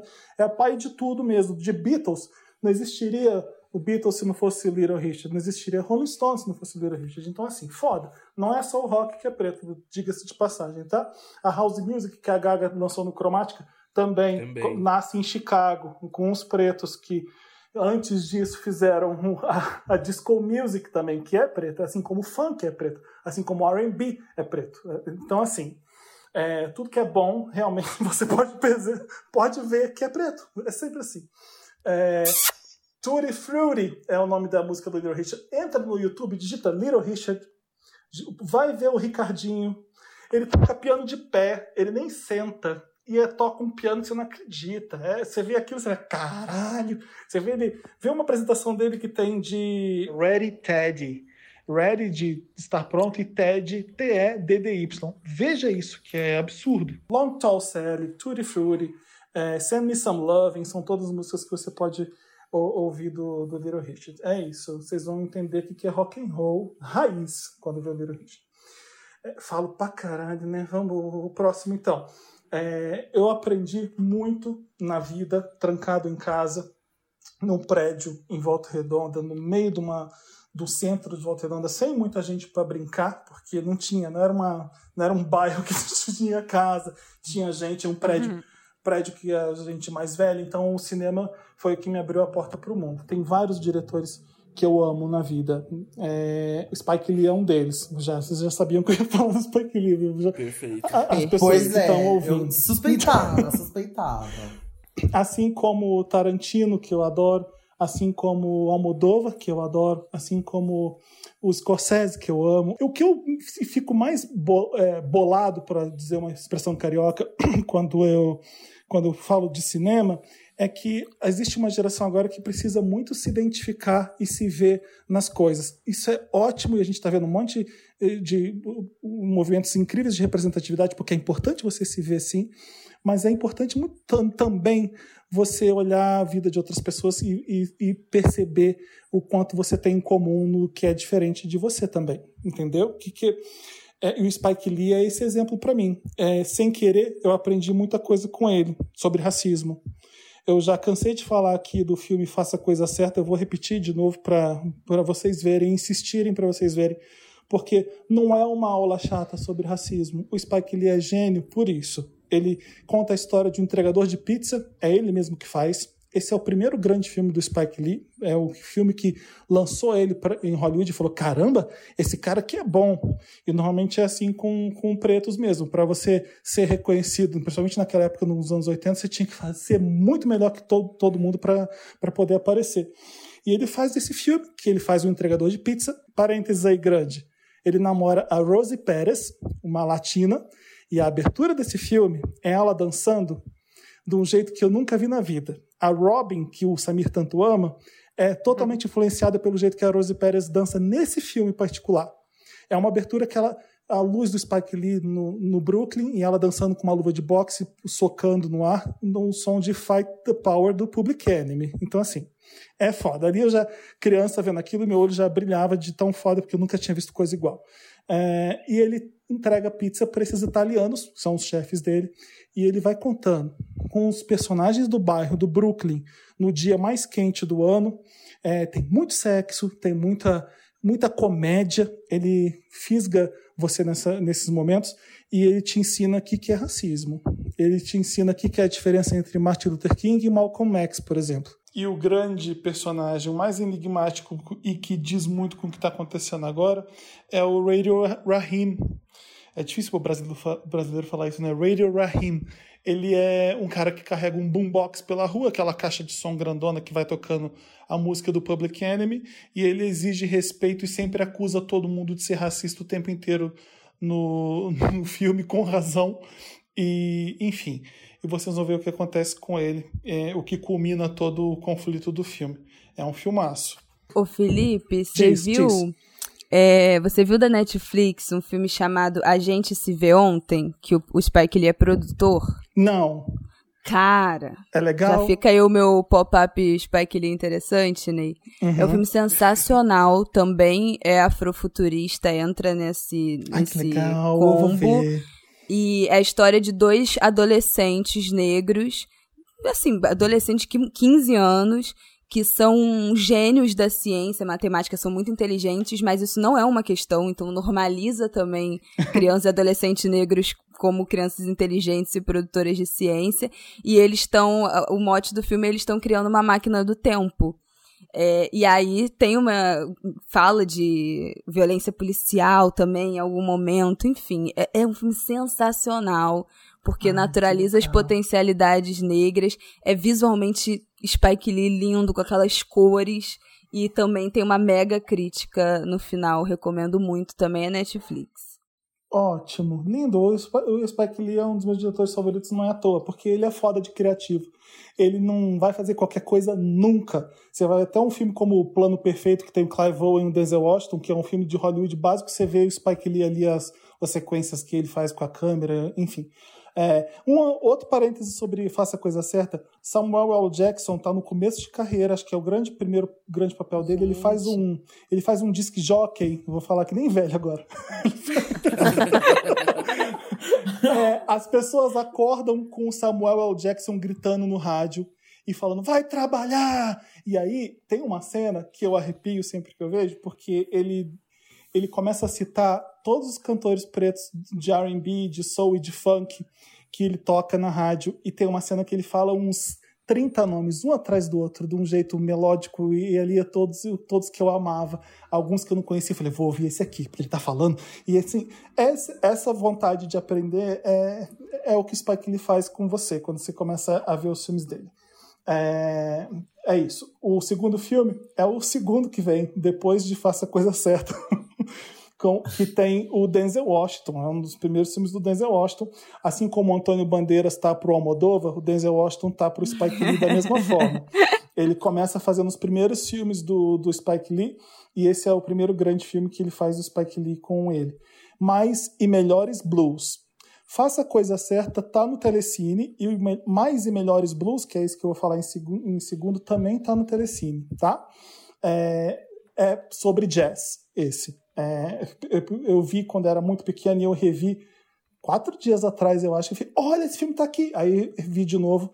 E é lindo, porque não é exatamente sobre raça, mas se é o Spike Lee, vai ter algumas coisas lá dentro que você vai entender. Tipo, um dos caras da banda. É, deixa, vamos, vamos começar aí do zero. O Denzel Washington, novinho, lindo, é um ele é jazzista, ele toca trompete, é, ama Miles Davis, ama Joe Coltrane, e ele toca nesse bar, tem a galera da banda, uma, um, do, um do pessoal da banda é, é o Gus Fringe, de Breaking Bad, de Better Call Saul, para quem não sabe, e de Maze Runner também. Socorro. É o, é o Giancarlo Esposito, que eu entrevistei ele, gente, por Maze Runner, eu quase termino a base. Sou muito, sou muito fã. É, ele, ele namora uma francesa, branca, e aí o pessoal debocha dela toda hora. Então, é sobre amor, é sobre construção de família, É sobre mãe e pai. É um filme de picante pra caramba em sexo. Eles são garanhões, eles pegam as mulheres. eh, Vocês vão reparar nisso. Mas é quando eu percebi, quando eu vi hoje de novo, é- ele está contando uma história de amor baseada num A Love Supreme, a grande música do, do Coltrane. Então é delicioso de ver e você vai aprender também muita coisa. É, deixa eu ver qual é o terceiro filme que eu tinha esquecido. Tô falando demais, gente. Eu, eu, coisa- Não, eu a não, boca. Não, a gente falou super. falar. Abriu a enciclopédia, assim, aí vai, vai. Qualquer toma, coisa eu receba. calo a boca, peraí. Mas... Ah, tá. O terceiro aqui que eu vou falar tá no Prime Video. É, eu, quando eu tinha férias na escola, eu gostava de ir numa locadora e eu passava um mês inteiro vendo filme. Então era aquele exibidinho. Eu vou pegar Louis Malle, eu vou pegar Godard, eu vou pegar. Eu era essa, essa pessoa. E aí eu via esse sempre. A gay eu das tinha- referências. eu tinha maior preguiça de ver, porque era uma. Era VHS na época. E esse eram três VHS. Era aquele tijolo, uma em, em cima da outra, naquela caixa que se abria assim, três. Eu falei, caralho, eu vou ter que ver isso. Era do Spike Lee, eu já, tinha- eu já gostava dele. Esse é o Malcolm X. Eu não sei se vocês já viram esse filme. É, é divino, é foda. E eu falei, eu vou pegar e vou ver. Mas não sei se eu vou aguentar, mas a gente começa. É, para quem tá ouvindo, Malcolm X, tá?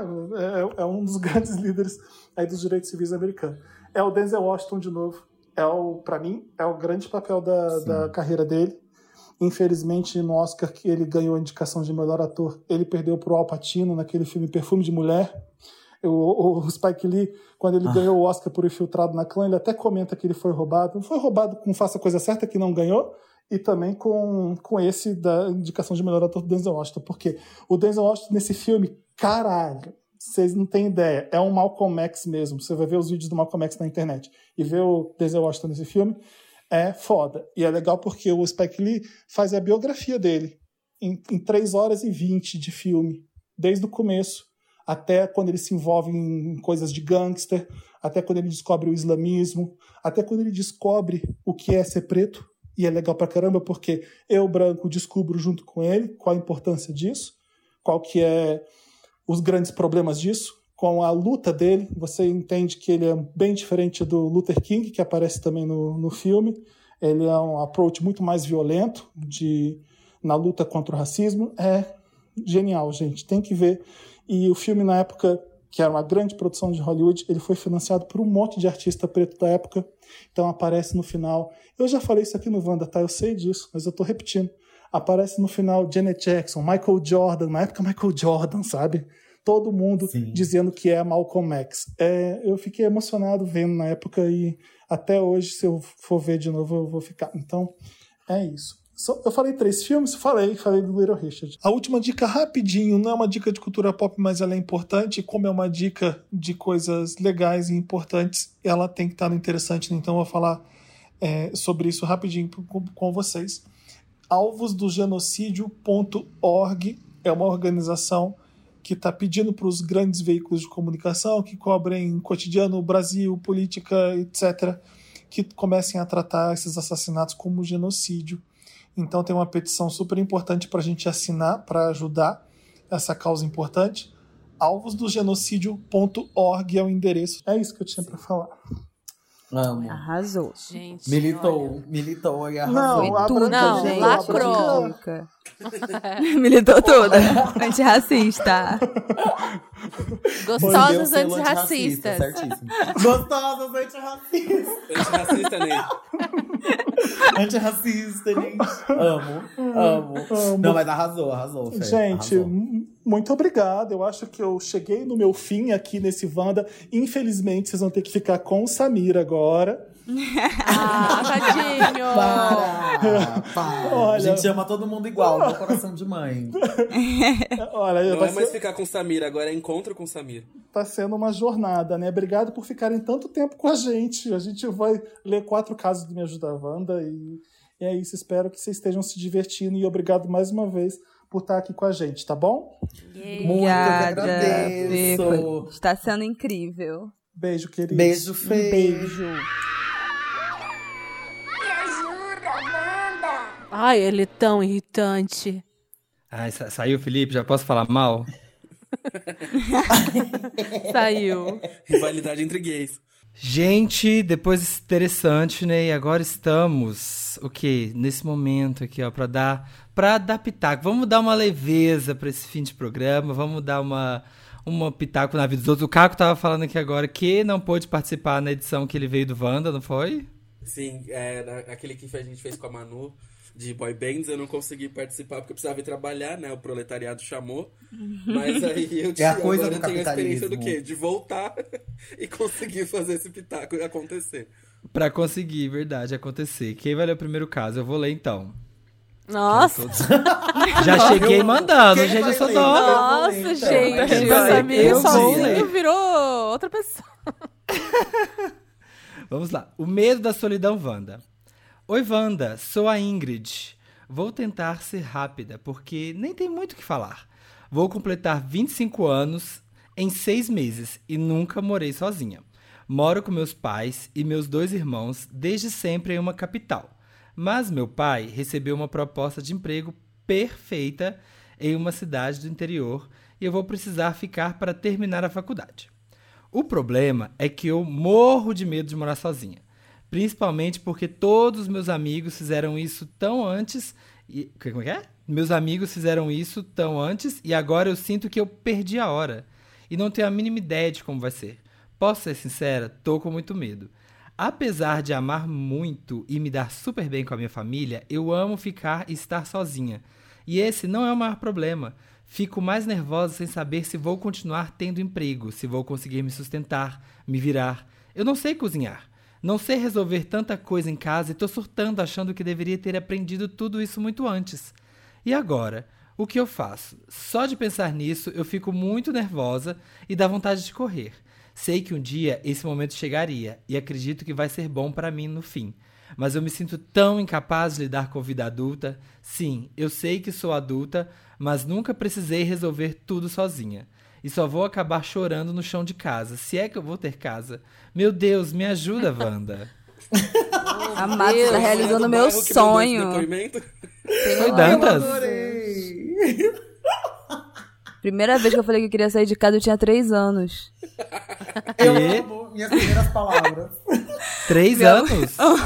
Minha mãe tava penteando meu cabelo, aí tava machucando, né? Porque o cabelo cacheado. Eu falei, não aguento mais essa casa, eu vou embora daqui. Aí ela, mas você vai de cabelo penteado. Amo! Perfeita. Pô, vamos, vai. Quem, alguém aqui Gente. mora com os pais? Ou todo Gente, mundo é mora que eu ia falar. Eu tenho 29 anos e eu moro com, com a minha mãe. tipo, tá Eu tenho Eu tenho- 24 eu e também. moro com a minha mãe e com meu padrasto. Eu moro, eu moro com a minha mamãe também. Ah, então tá gente então aqui, ó. É, eu moro sozinha. Então só eu e Jamile aqui pra poder palpitar, pra poder falar como Quer é dizer sair o quê? casa. Burguesas. Olha, Ingrid. ah, essa coisa de, de perdeu, perdeu a hora não tem nada a ver, né, gente? Eu acho que não tem essa, assim. É quando dá, quando rola. E sim, é um pouco difícil, assim. É, a gente vê do nada assim, opa, sou adulto, o que que é? Imposto de renda, leão, eu não sei o que é isso. Nunca me falaram que eu tenho que fazer imposto de renda. Isso nunca foi dito na escola, eu devia até ser dito. Enfim, parênteses. Mas aí, é pagar um boleto, vezes esquece, corta a luz. É isso, sabe? E é isso que é. É você crescer. É isso que é você crescer, Eu tô sabe? tomando água. A gente tem. Eu acho que o melhor. Ó, vai acontecer de, de- de- você querendo ou não. O melhor jeito de você passar por isso é você aceitar que isso aconteceu. Porque se você fica, ai, não, eu não. Eu quero ser nenezinha. Você quer ser nenezinha, Ingrid? Você não é. Aquelas. Ei, cresça!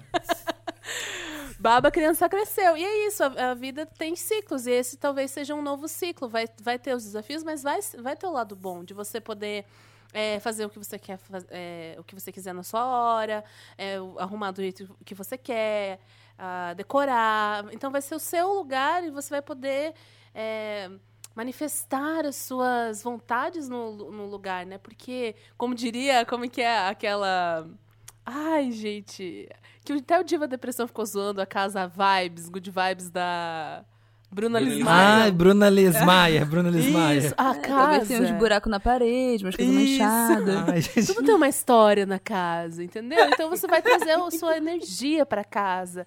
E vai ser legal, vai ser difícil, mas vai ter o lado bom. Vai na fé.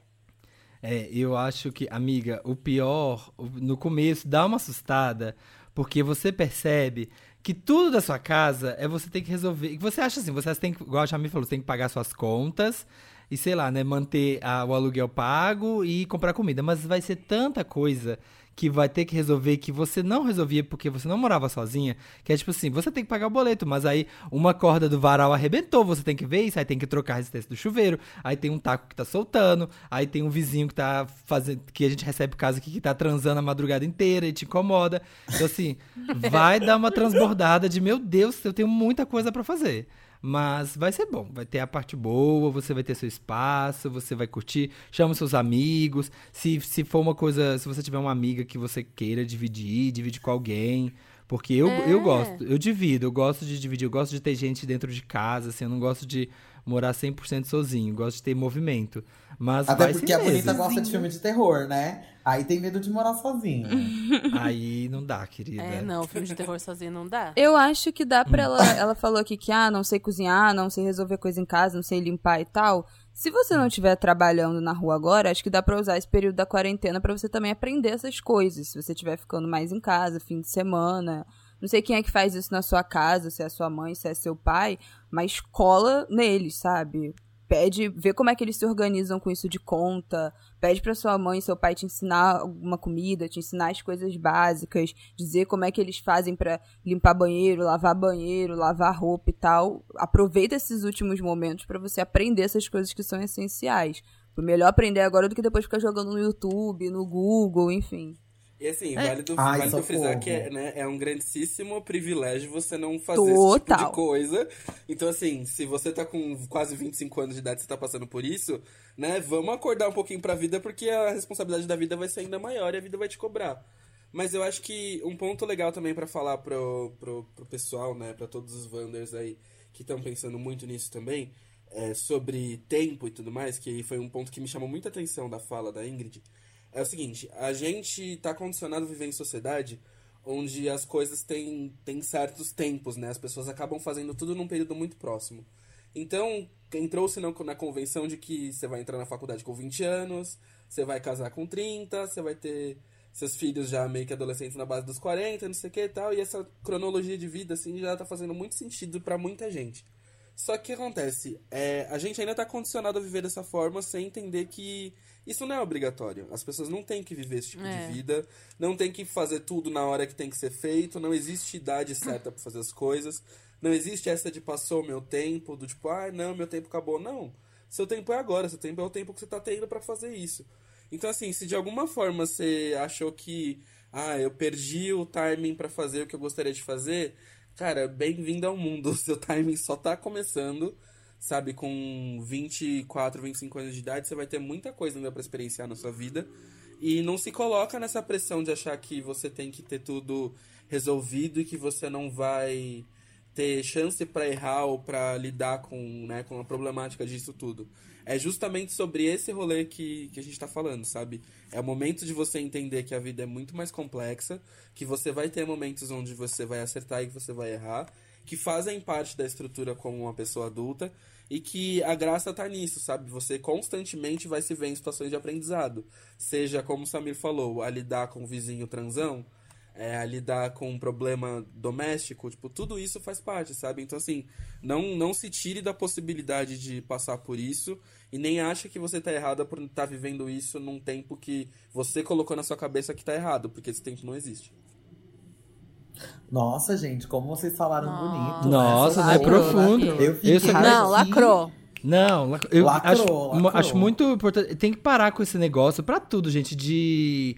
Ah, eu perdi o time. Nada tem tempo. Não tem tempo pra começar a estudar. Sei lá, vai ter gente que vai começar a faculdade aos 49, tem gente que vai Sim. começar aos 18. Não tem tempo pra casar, separar, começar uma vida nova, morar sozinho, sabe? Fazer tu- tudo não tem Exato. tempo. Pra mim, perder time é morrer mesmo. É, exatamente. Perder Então, time é isso. Perder time é eu, querendo fazer espacate com 35 anos e não comecei aos 12. Ei, Samir. Aí não, Calma, né? Aí é perder o time. Foco, aí é mais difícil. Mas vai dar. Vou mostrar que dá. Vai arregaçar sim. É. Arregaça não-. Bora, menina. Quem quer ler o próximo? Ah, Eu, quero ler o penúltimo, já tô avisando pra ninguém tascar. Tá, eu posso ler Ai, então tá. esse aqui. Cadê a reciprocidade, Wanda? Olá, donos da minha alegria diária. Podem me chamar de A. Tenho 24 anos e sou do signo de Capricórnio e namoro há 4 anos. O D. Ok, A e D, beleza. Isso. De 26 anos e seu signo é Câncer. Wanda, nos damos muito bem. Somos aquele casal firmeza mesmo, onde tudo fa- fazemos juntos. Onde tudo fazemos juntos? Tá. Ah, tá, desculpa. Onde tudo fazemos juntos. O sexo não é dos melhores. Ai, que dó. Vixe. Ah, desculpa, Meu. Deus. O sexo, deixa eu ler tudo, senão eu vou fazer igual o Thiago. Mas não é tudo, né? O Socorro. sexo não Aquelas. é dos melhores, mas ele consegue me satisfazer. Porém, de uns tempos horrível. pra cá. tempos pra cá, só andamos, bri- é, andamos brigando um pouco pelo fato dele ser muito fechado em questão de sentimentos. Eu gosto muito dele e demonstro isso diariamente. Faço surpresinha, faço declarações em redes sociais e ele não. Essa semana foi nosso aniversário de quatro anos e fiquei chateada por ele não fazer nada para deixar essa data mais especial, já que não podemos sair para comemorar por causa da quarentena. Ele sabe que essas coisas pequenas me deixam feliz. Fiz um vídeo lindo sobre nossa trajetória até aqui e nem um textinho dele. O que eu faço, Wanda? Já estou ficando cansada de demonstrar tanto e ele nada. Ele até que ele até que mudou bastante nesses quatro anos. Ficou um pouco mais carinhoso. Mas ele é um tipo de cara que eu nunca vou poder esperar surpresas. Pois ele jamais irá fazer. Estou muito confusa. Me ajuda, Wanda! Gente, acho que foi minha eu do Termina. passado que mandou esse texto. Quem? Gente, eu tava- Mas eu já passei exatamente por isso. Mas Mas aí, assistiu que tava é que vindo participar, resolveu? falou, já mandou um caso e falou, Dantas, lê É, isso eu aqui, acho que coloca foi isso a no ar. Isabela de coloca uns isso no anos ar. atrás. É. Cara, tem- assim, Ah, diz, que eu tenho a dizer como experiência própria, porque eu realmente li minha vida aqui de um relacionamento que eu tive nisso, é que ele não vai mudar. É, tem gente que não vai, não tem, porque eu acho que É. o jeito como você demonstra afeto e você é carinhoso vem muito de como você foi criado. Se a sua Sim, família era uma família sim. afetuosa, que era uma família de toque, de abraço, de beijo, de estar sempre junto, estar sempre conversando, de falar que, que ama e tal. Eu fui criada numa família assim. Essa pessoa não foi. Então, a gente tinha jeitos muito diferentes. Era exatamente isso desse caso, de demonstrar afeto. Eu eh, sempre fui de declarações e, e gosto de ficar agarrada e fazendo carinho e tal. E, e, era- e a pessoa era zero disso e nunca resolveu. Eu passei a lidar melhor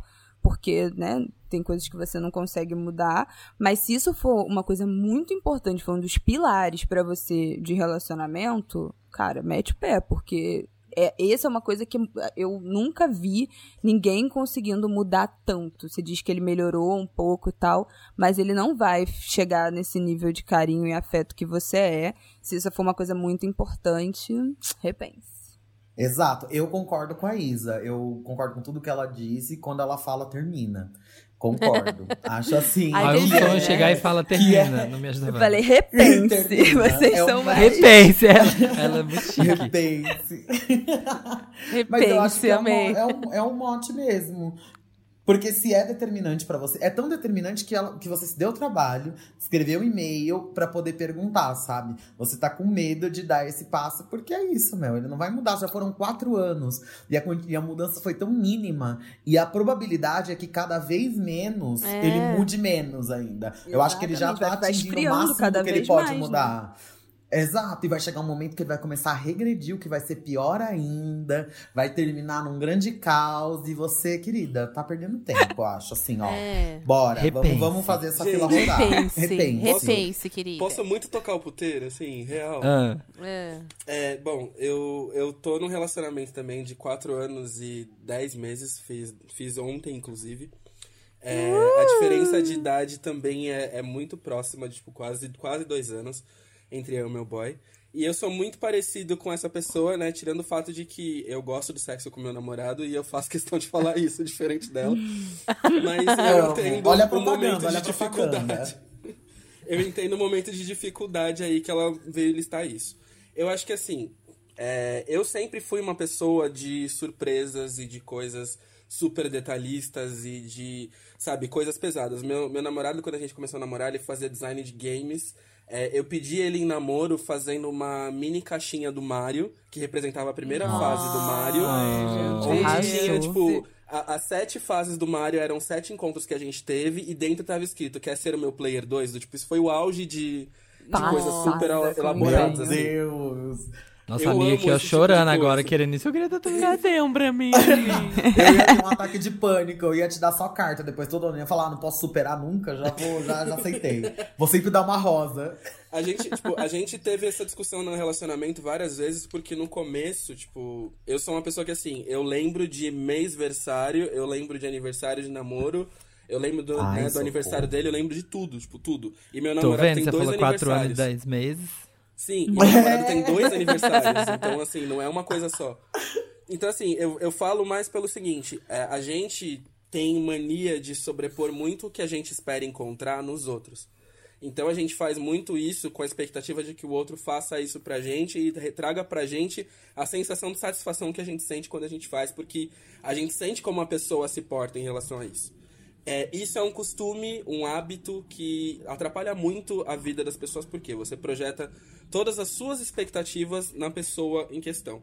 E isso é pesado, né? Você esperar que a pessoa reaja como você reagiria dentro da sua própria cabeça. O primeiro ponto sobre isso que eu aconselho é sentar e conversar sobre expectativas. Falar sobre o que te incomoda, falar como isso te afeta, falar como isso faz parte da sua linguagem é, amorosa, afetiva. As pessoas não têm a mesma linguagem afetiva, a Isa falou no começo, e é algo muito importante, do tipo, as pessoas não têm, elas não vão entender de onde vem, não vão entender o que é importante se você não falar. E assim, é, muitas coisas que acontecem no relacionamento longo, né, de passado de, de dois, três, até no, no nosso caso, que são quatro anos aí, tanto eu quanto você, a gente sabe que se muita coisa, se não é falada, ela machuca.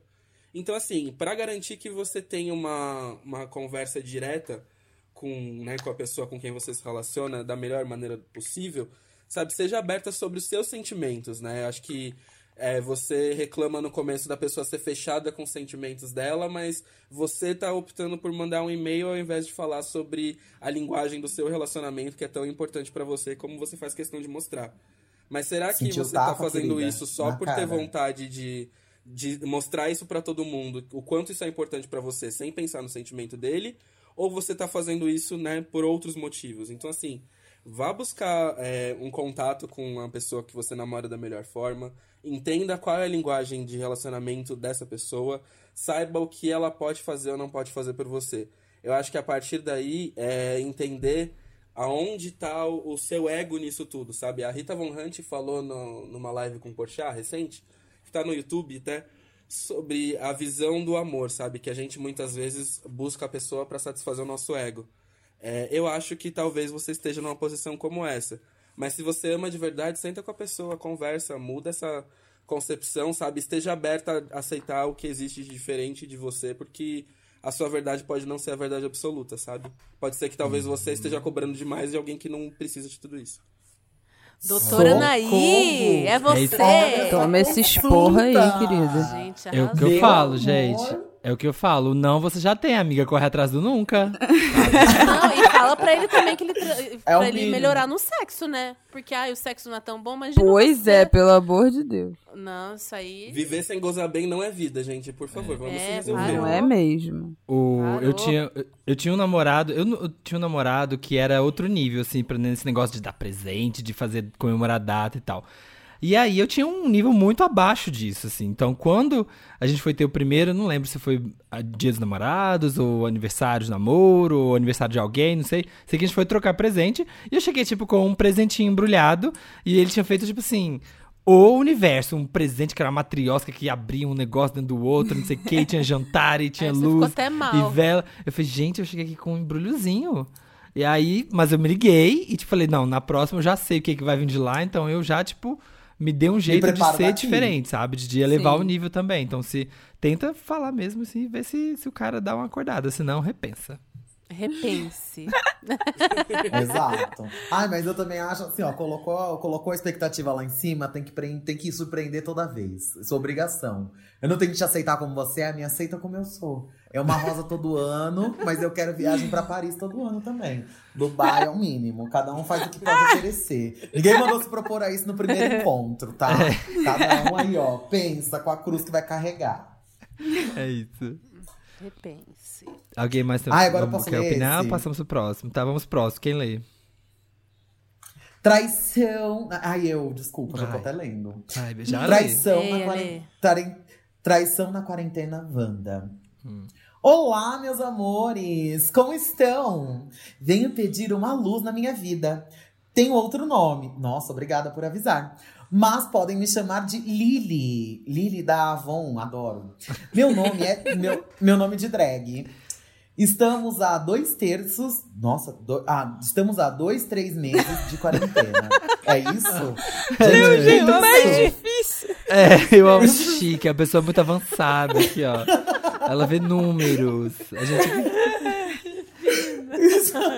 Gente, ah, estamos a dois. Nossa, gente, eu não entendi ainda o que tá escrito aqui, mas tudo bem isso. Dois estamos ou- a dois. É, tipo, Ah, dois, dois ou três ou meses três de quarentena. É, Isso. meses. Porra, gente, o ou são duas letras, cara. Pra que pôr uma barra? Eu amo. Estamos a dois ou três meses de quarentena. No caso, eu, minha mãe e meu padrasto. Eu faço faculdade, minha mãe é professora e meu padrasto é, é vigilante. Como estamos sem aula, todos estão quarentenados. Acontece que ultimamente, há três semanas, meu padrasto tem aproveitado a quarentena para fazer algumas viagens de carro para algumas pessoas, já que não está circulando ônibus por aqui. Porém, descobri através de um amigo que também está fazendo transporte que ele anda traindo a minha mãe com uma moça de uma das cidades que ele viaja. Recebe todo o relatório de como meu amigo descobriu e até mesmo fotos da, da garota no lugar onde se encontraram. Gente, ó, o Fofocuber. Gente, eu tô passada. Antes disso acontecer, já vínhamos confabulando, eu e esse amigo, porra, obrigada por avisar, sobre possíveis pistas de que ele estava pulando a cerca. Agora que se conformou, que se confirmou, não sei o que fazer. Meu amigo pediu pra que eu não contasse, pois ele também é amigo do meu. Pra... Ah, vai se fuder aqui Ah, pois ele também é amigo do meu padrasto. Além disso, ao longo dos, desses 15 anos de casamento, já houveram outras traições e minha mãe acabava aceitando-o de volta. Eu não estou pronta pra aceitar que ele perdoe de novo. Oxi, que eu, eu não estou pronta Ah, pra aceitar já que traiu, ele perdoe então. de novo. E sei que não. Que não tenho esse poder de decisão, ainda bem que você sabe. É. Nem, não quero passar, não quero passar, a- não quero fazer a minha mãe passar por todo esse desgaste Isso. que é descobrir mais uma traição e depois eles continuarem juntos. No entanto, fico pensando seriamente no risco que ele está colocando minha família ou não se proteger do vírus, ao, ao não se proteger do vírus dessa forma. Estou nesse impasse. Conta ou não conta? Conta, meu filho, você é burro, você quer que sua mãe morra? Primeiro que ele já tá fazendo as viagens de carro. Meu Deus, Agora- Nossa, Drástico, né? Sua mãe vai morrer você não contar. De graça, Pelo maravilhoso. Amor de Deus. Gente, eu, eu tô revoltada. Eu achei que isso aqui era outra coisa. Eu tô possessa. Eu estou possessa. Você tem noção? Tipo, ok, se a sua mãe quiser perdoar, é o relacionamento dela, é a vida dela. Mas é uma questão sua de caráter e de índole. Você não acabou de falar que você não quer fazer a sua mãe passar por isso, mas você acha um absurdo não aceitar? Como é que você vai deixar ela viver nesse escuro? Fora todo o risco que tá colocando ela. Lili, acorda! Acorda e conta! Acorda, Ai, eu tô, eu tô nervosa. Ai, gente, eu tô nervosa.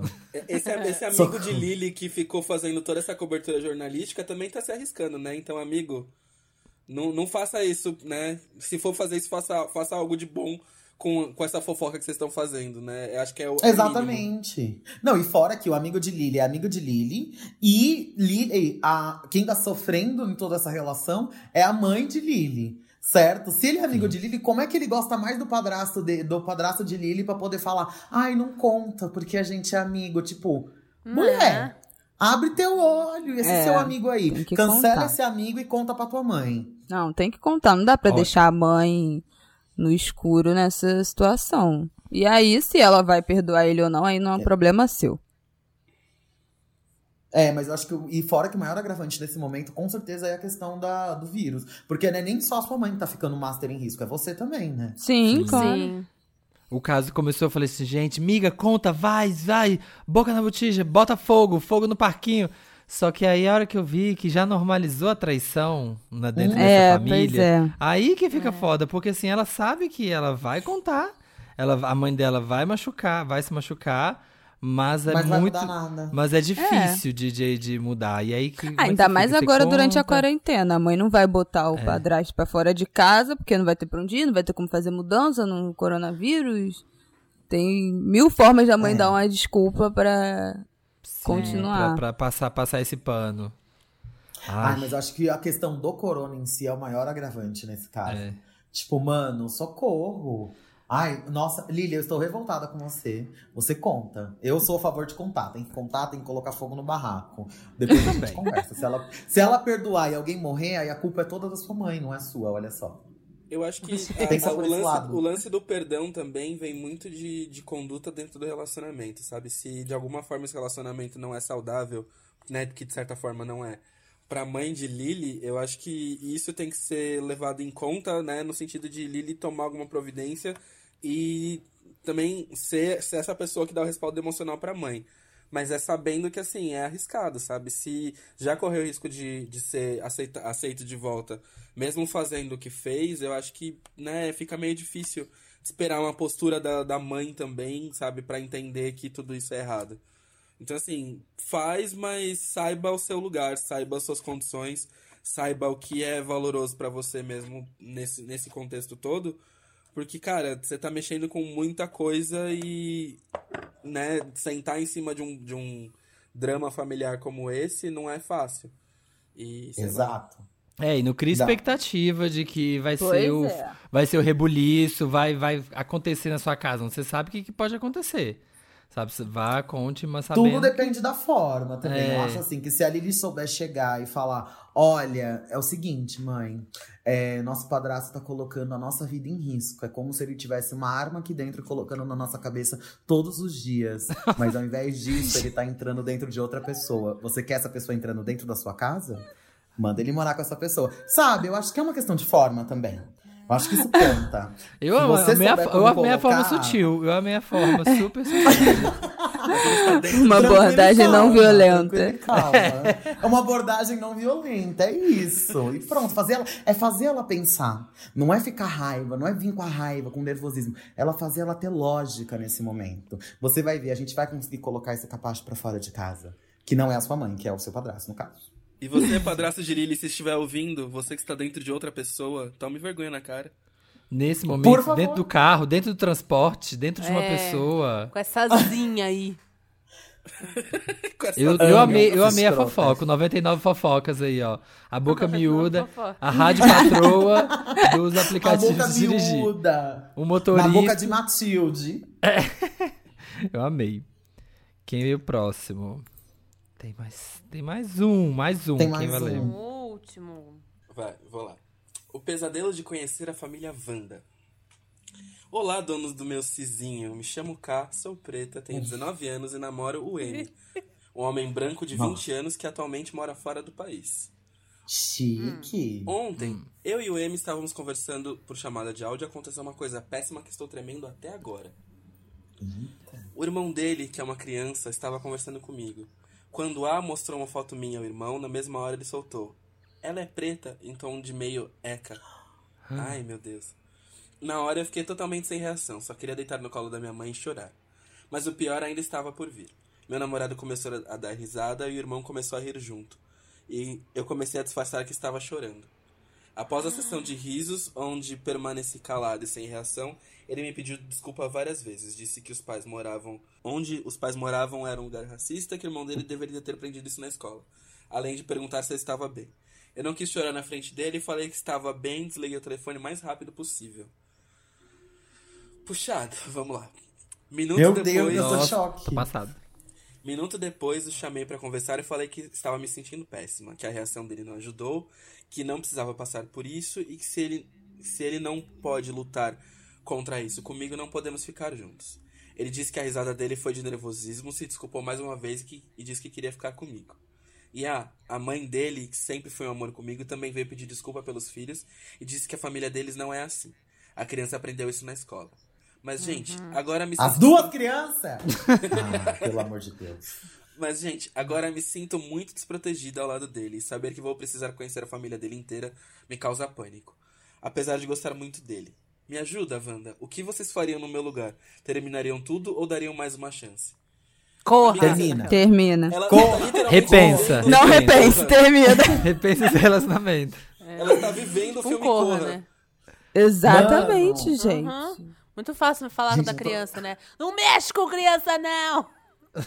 Assim, eu acho que se você gosta muito dele, se ele é o amor da sua vida, se você acha que vocês têm um futuro brilhante juntos, acho um que curso. dá pra ser contornado, né? Ele pediu a mãe dele também veio falar e tal, mas acho que você tem que ser incisiva falando que, né, a família tem que ser atuante na criação desse garoto, porque é muito cômodo, né? Na hora que uma coisa dessa acontece, a culpa é da escola. Todo É. mundo terceiriza.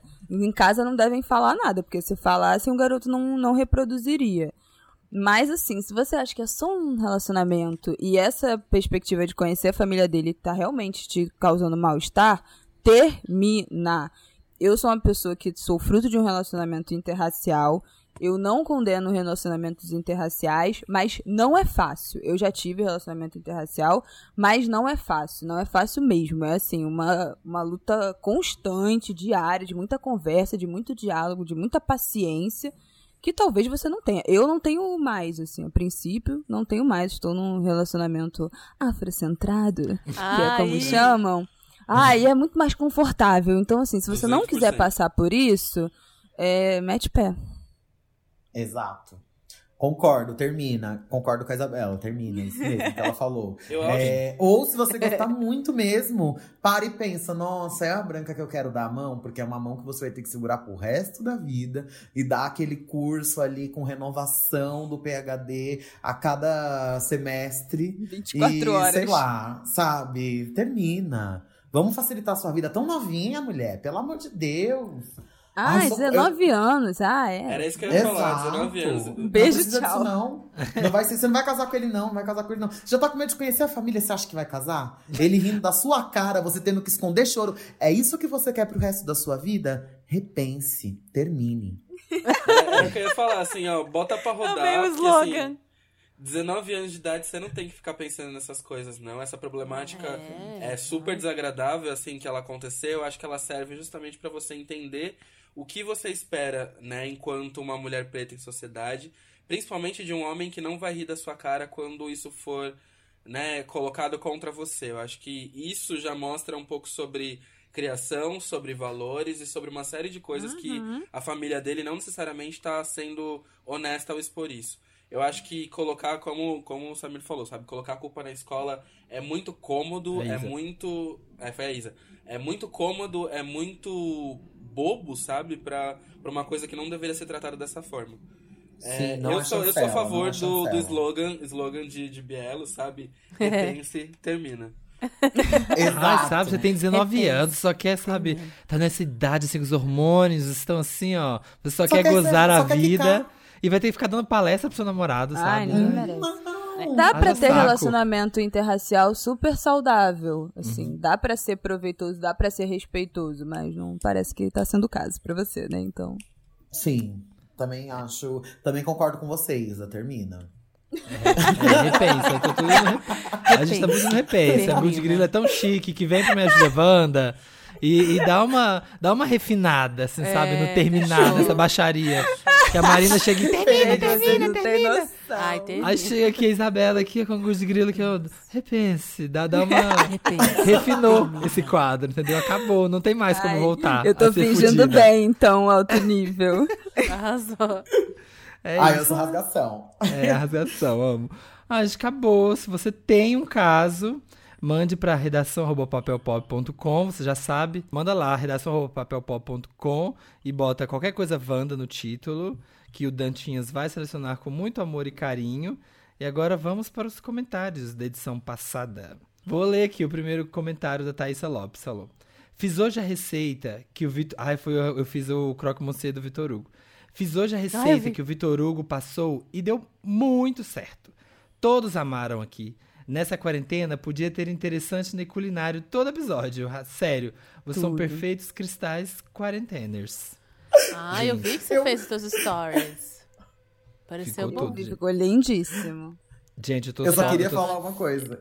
Hum. Adorei o final desse comentário. Todos amaram aqui. Eu me senti lendo os comentários do Tudo Gostoso, assim. Nossa, adorei essa receita. É. Fiz aqui em casa. Todos amaram. Não sobrou nada, foi um sucesso. É muito isso, né? Tipo, nossa, eu troquei a mussarela por, por alcachofra, ficou tudo. Amei. Vou repetir. Foi um sucesso. É, Camila Silva Oliveira. Eu gosto quando a Clarice participa porque ela é a única que se mata com as piadas do Samir. Ah, então sempre vem pérolas. Glow! Além disso, sempre volta a polêmica do Carbonara Gate com a mão de sal. Glow em cima de Glow. Então, vocês lembraram de onde que era o Glow? Eu escutando. é, foi, foi tipo na época de eleição, assim, daí, sabe o que você faz com quem quer te pegar? Glow. E daí ela pegava assim a, a gilete da boca, né?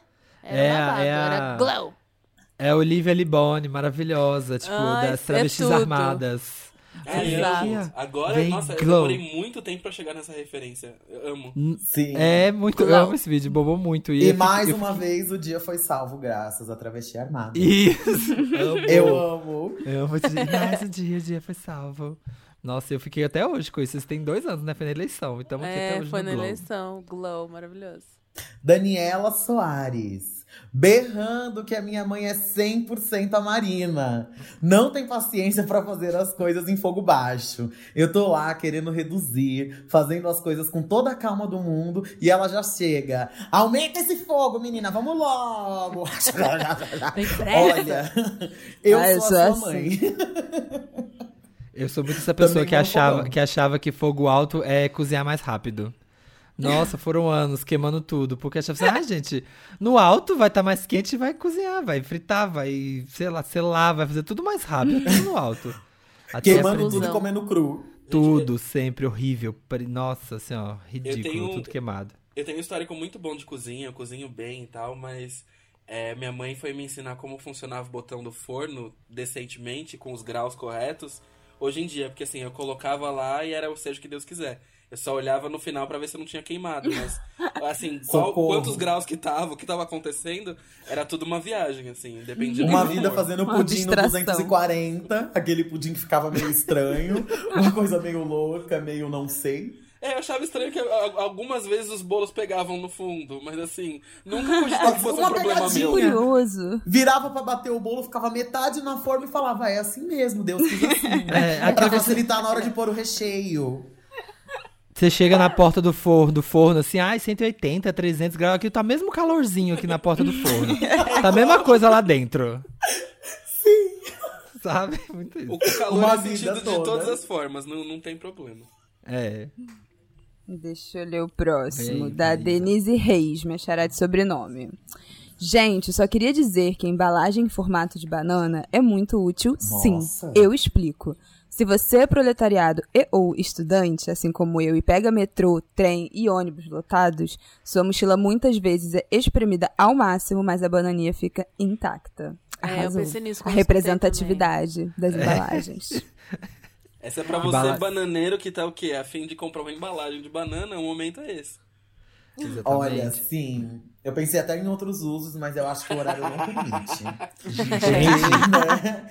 Eu não, tenho um casal em casa, mas fica aí pra uma próxima essa discussão, né? O, É. no, no Cidade de Deus tem uma fala maravilhosa, né? Que é o tu, tu esquenta a banana e tu enfia na xereca.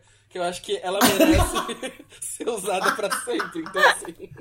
Apenas Fica a dica, gatilhos, interessante, né? Gatilhos de todos os lados, socorro. é, pop-up interessante, né?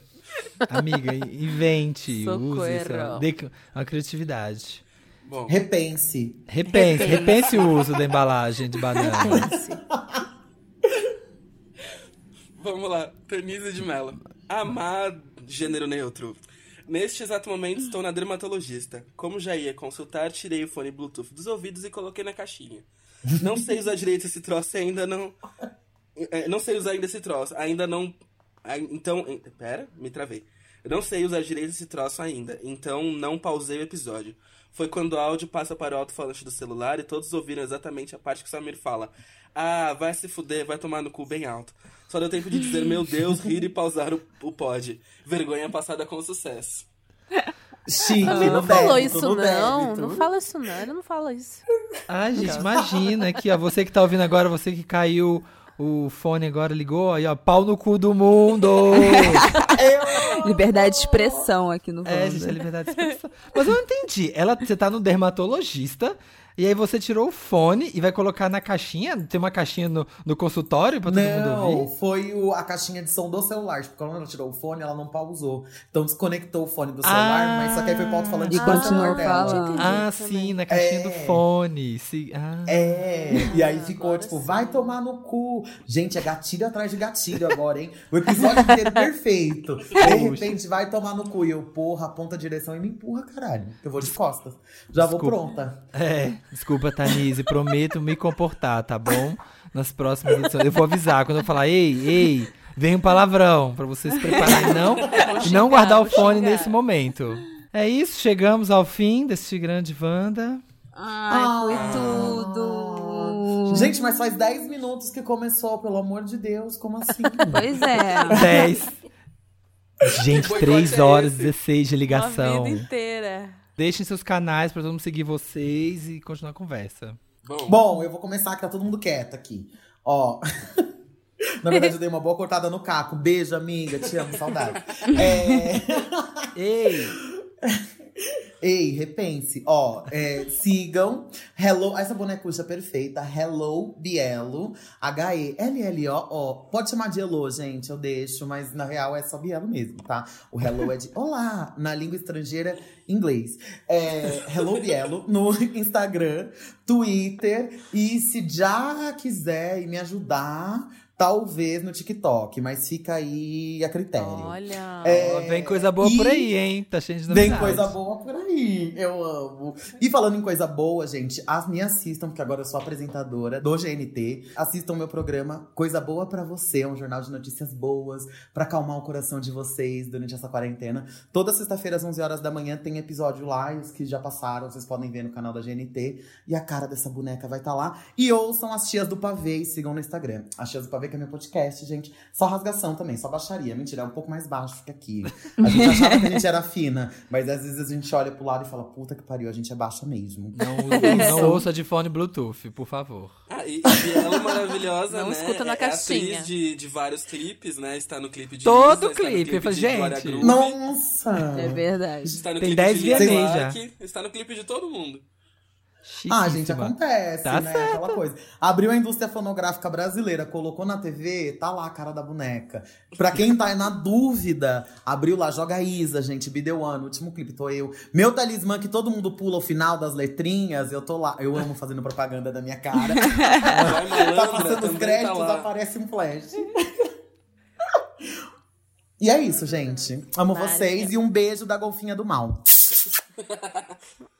Bom, o meu tá fácil. É, eu sou a mesma arroba em todas as redes, então Instagram, Twitter, TikTok.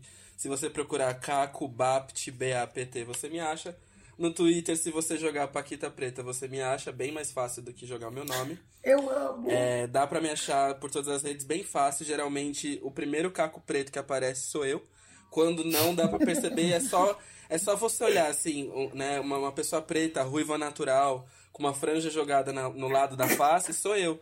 Então, assim, vai atrás. Bonita pra caramba, procura, toda assim. natural. É, assim, eu acho caramba. que eu, como 2% da população, junto de minha amiga Marina Rui Barbosa, a gente tem que falar um pouco do quê? Da militância ruiva. Sim. Representatividade ruiva. Importantíssimo essa pauta sobre o, meu, sobre o meu, meu espaço, assim, sabe? Enquanto pessoa ruiva natural. É, a história da Pequena Sereia, no caso, ruiva, foi por minha insistência. Eu consegui, assim, arquitetar com a Disney essa, essa possibilidade e a gente vai fazendo, né? Então, me procura por lá que eu tô falando amenidades, absurdos, xingando um povo, falando mal da publicidade. É, é o meu rolê. Ah, tudo. Isa. Bom, meu Instagram é Bela Reis, Bela com um L só. Meu Twitter é Bela Underline Reis. E meu podcast que eu faço com a minha mãe, que também é jornalista, Flávia Oliveira, chama Angu de Grilo. Angu de angu mesmo, a comida. De grilo. É uma expressão que a minha avó usava e a gente adotou para trazer aí também a ancestralidade e presença dela. Lá a gente fala de notícia, fala de entretenimento, variedades, a gente mistura tudo, mas tudo fazendo uma análise crítica de né, questões sociais e raciais sempre por esse viés. Mas não é pesado, é leve. Pode confiar em mim. Olha, É eu dou uma isso. dica, se você tá no dermatologista, pode guardar o fone, porque você vai guardar o fone, aí vai subir o áudio, as pessoas vão falar, nossa, o que é isso que você está ouvindo?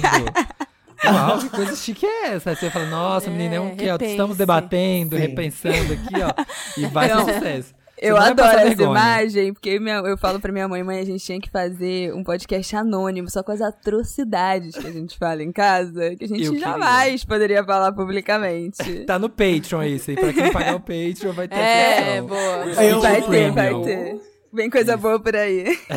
O OnlyFriends das bonecas. Ei, Jamile, Bom, ei, Jamile, gente, você. eu com a minha vida de Instagrammer, é, arroba eijamile. Tô lá fazendo minhas novelas, usando filtro, mandando uma rima também, tá? É, cada dia, cada dia mais linda, aquelas, né? Ah, e é isso, me Jamile. sigam Você lá, é arroba perfeita. se, se quiserem ver, né, essa voz que vos fala. Ô, Jamile, eu quero a continuação do, do quadro de culinária, viu? Ai, Pois é, tem é, que continuar. querida. Só fiz Estamos um. no aguardo. Eu sou um grande fã desse quadro, eu acho que ele tem que continuar. Ter sabe? Tem, continuar. rolou um carisma, rolou uma identificação, eu acho que você precisa continuar. Ai, obrigada. Vou continuar, boa. Vou continuar sem. Eu acho assim, já que o Caco já fez um protesto, eu também quero fazer um protesto. Que meu sonho era conhecer a Jamile. Fui a primeira vez, me participei a primeira vez, a Jamile não estava trabalhando, tá? Não sei o que que tava fazendo. Mas lá não tava. Achei um Cabulando, absurdo. cabulando trabalho. Aí agora vem aqui participar do mesmo Wanda que eu, o Online? que palhaçada. Você não Esse programa vergonha já foi não, melhor. Jamile? Já foi, sabe Ai. assim, ó, que louca pra te conhecer. E é isso, sabe? Deixa Ai, estar, Bielo, viu? Deixa quando estar. vo- Jacaré que dorme vira bolsa, já diz aquele som. Ah, pois eu viro Lacoste, né? Nem tem bolsa, né? Porque... Ah, mas um abraço virtual, então, em você. Em todos vocês, delícia. na verdade. E todo mundo que tá ouvindo. Foi tudo, gente. bacana. Muito É, e obrigada. também é, agradecer tipo, o espaço. Acho que foi muito importante ter mudado o Wanda sim. E Sim, é isso, demais. sigamos avante. É, gente, E é vejo- isso, fogo Pra no cima racista. deles! Pra cima deles! Não vejo a hora de poder voltar a gravar. Gravar toda quinta-feira, 1h17. Você já sabe o Wanda em todas as plataformas. Segue a gente lá, podcast Wanda. E é isso, gente. Uhul! Beijo, gente. Gente, até a próxima quinta.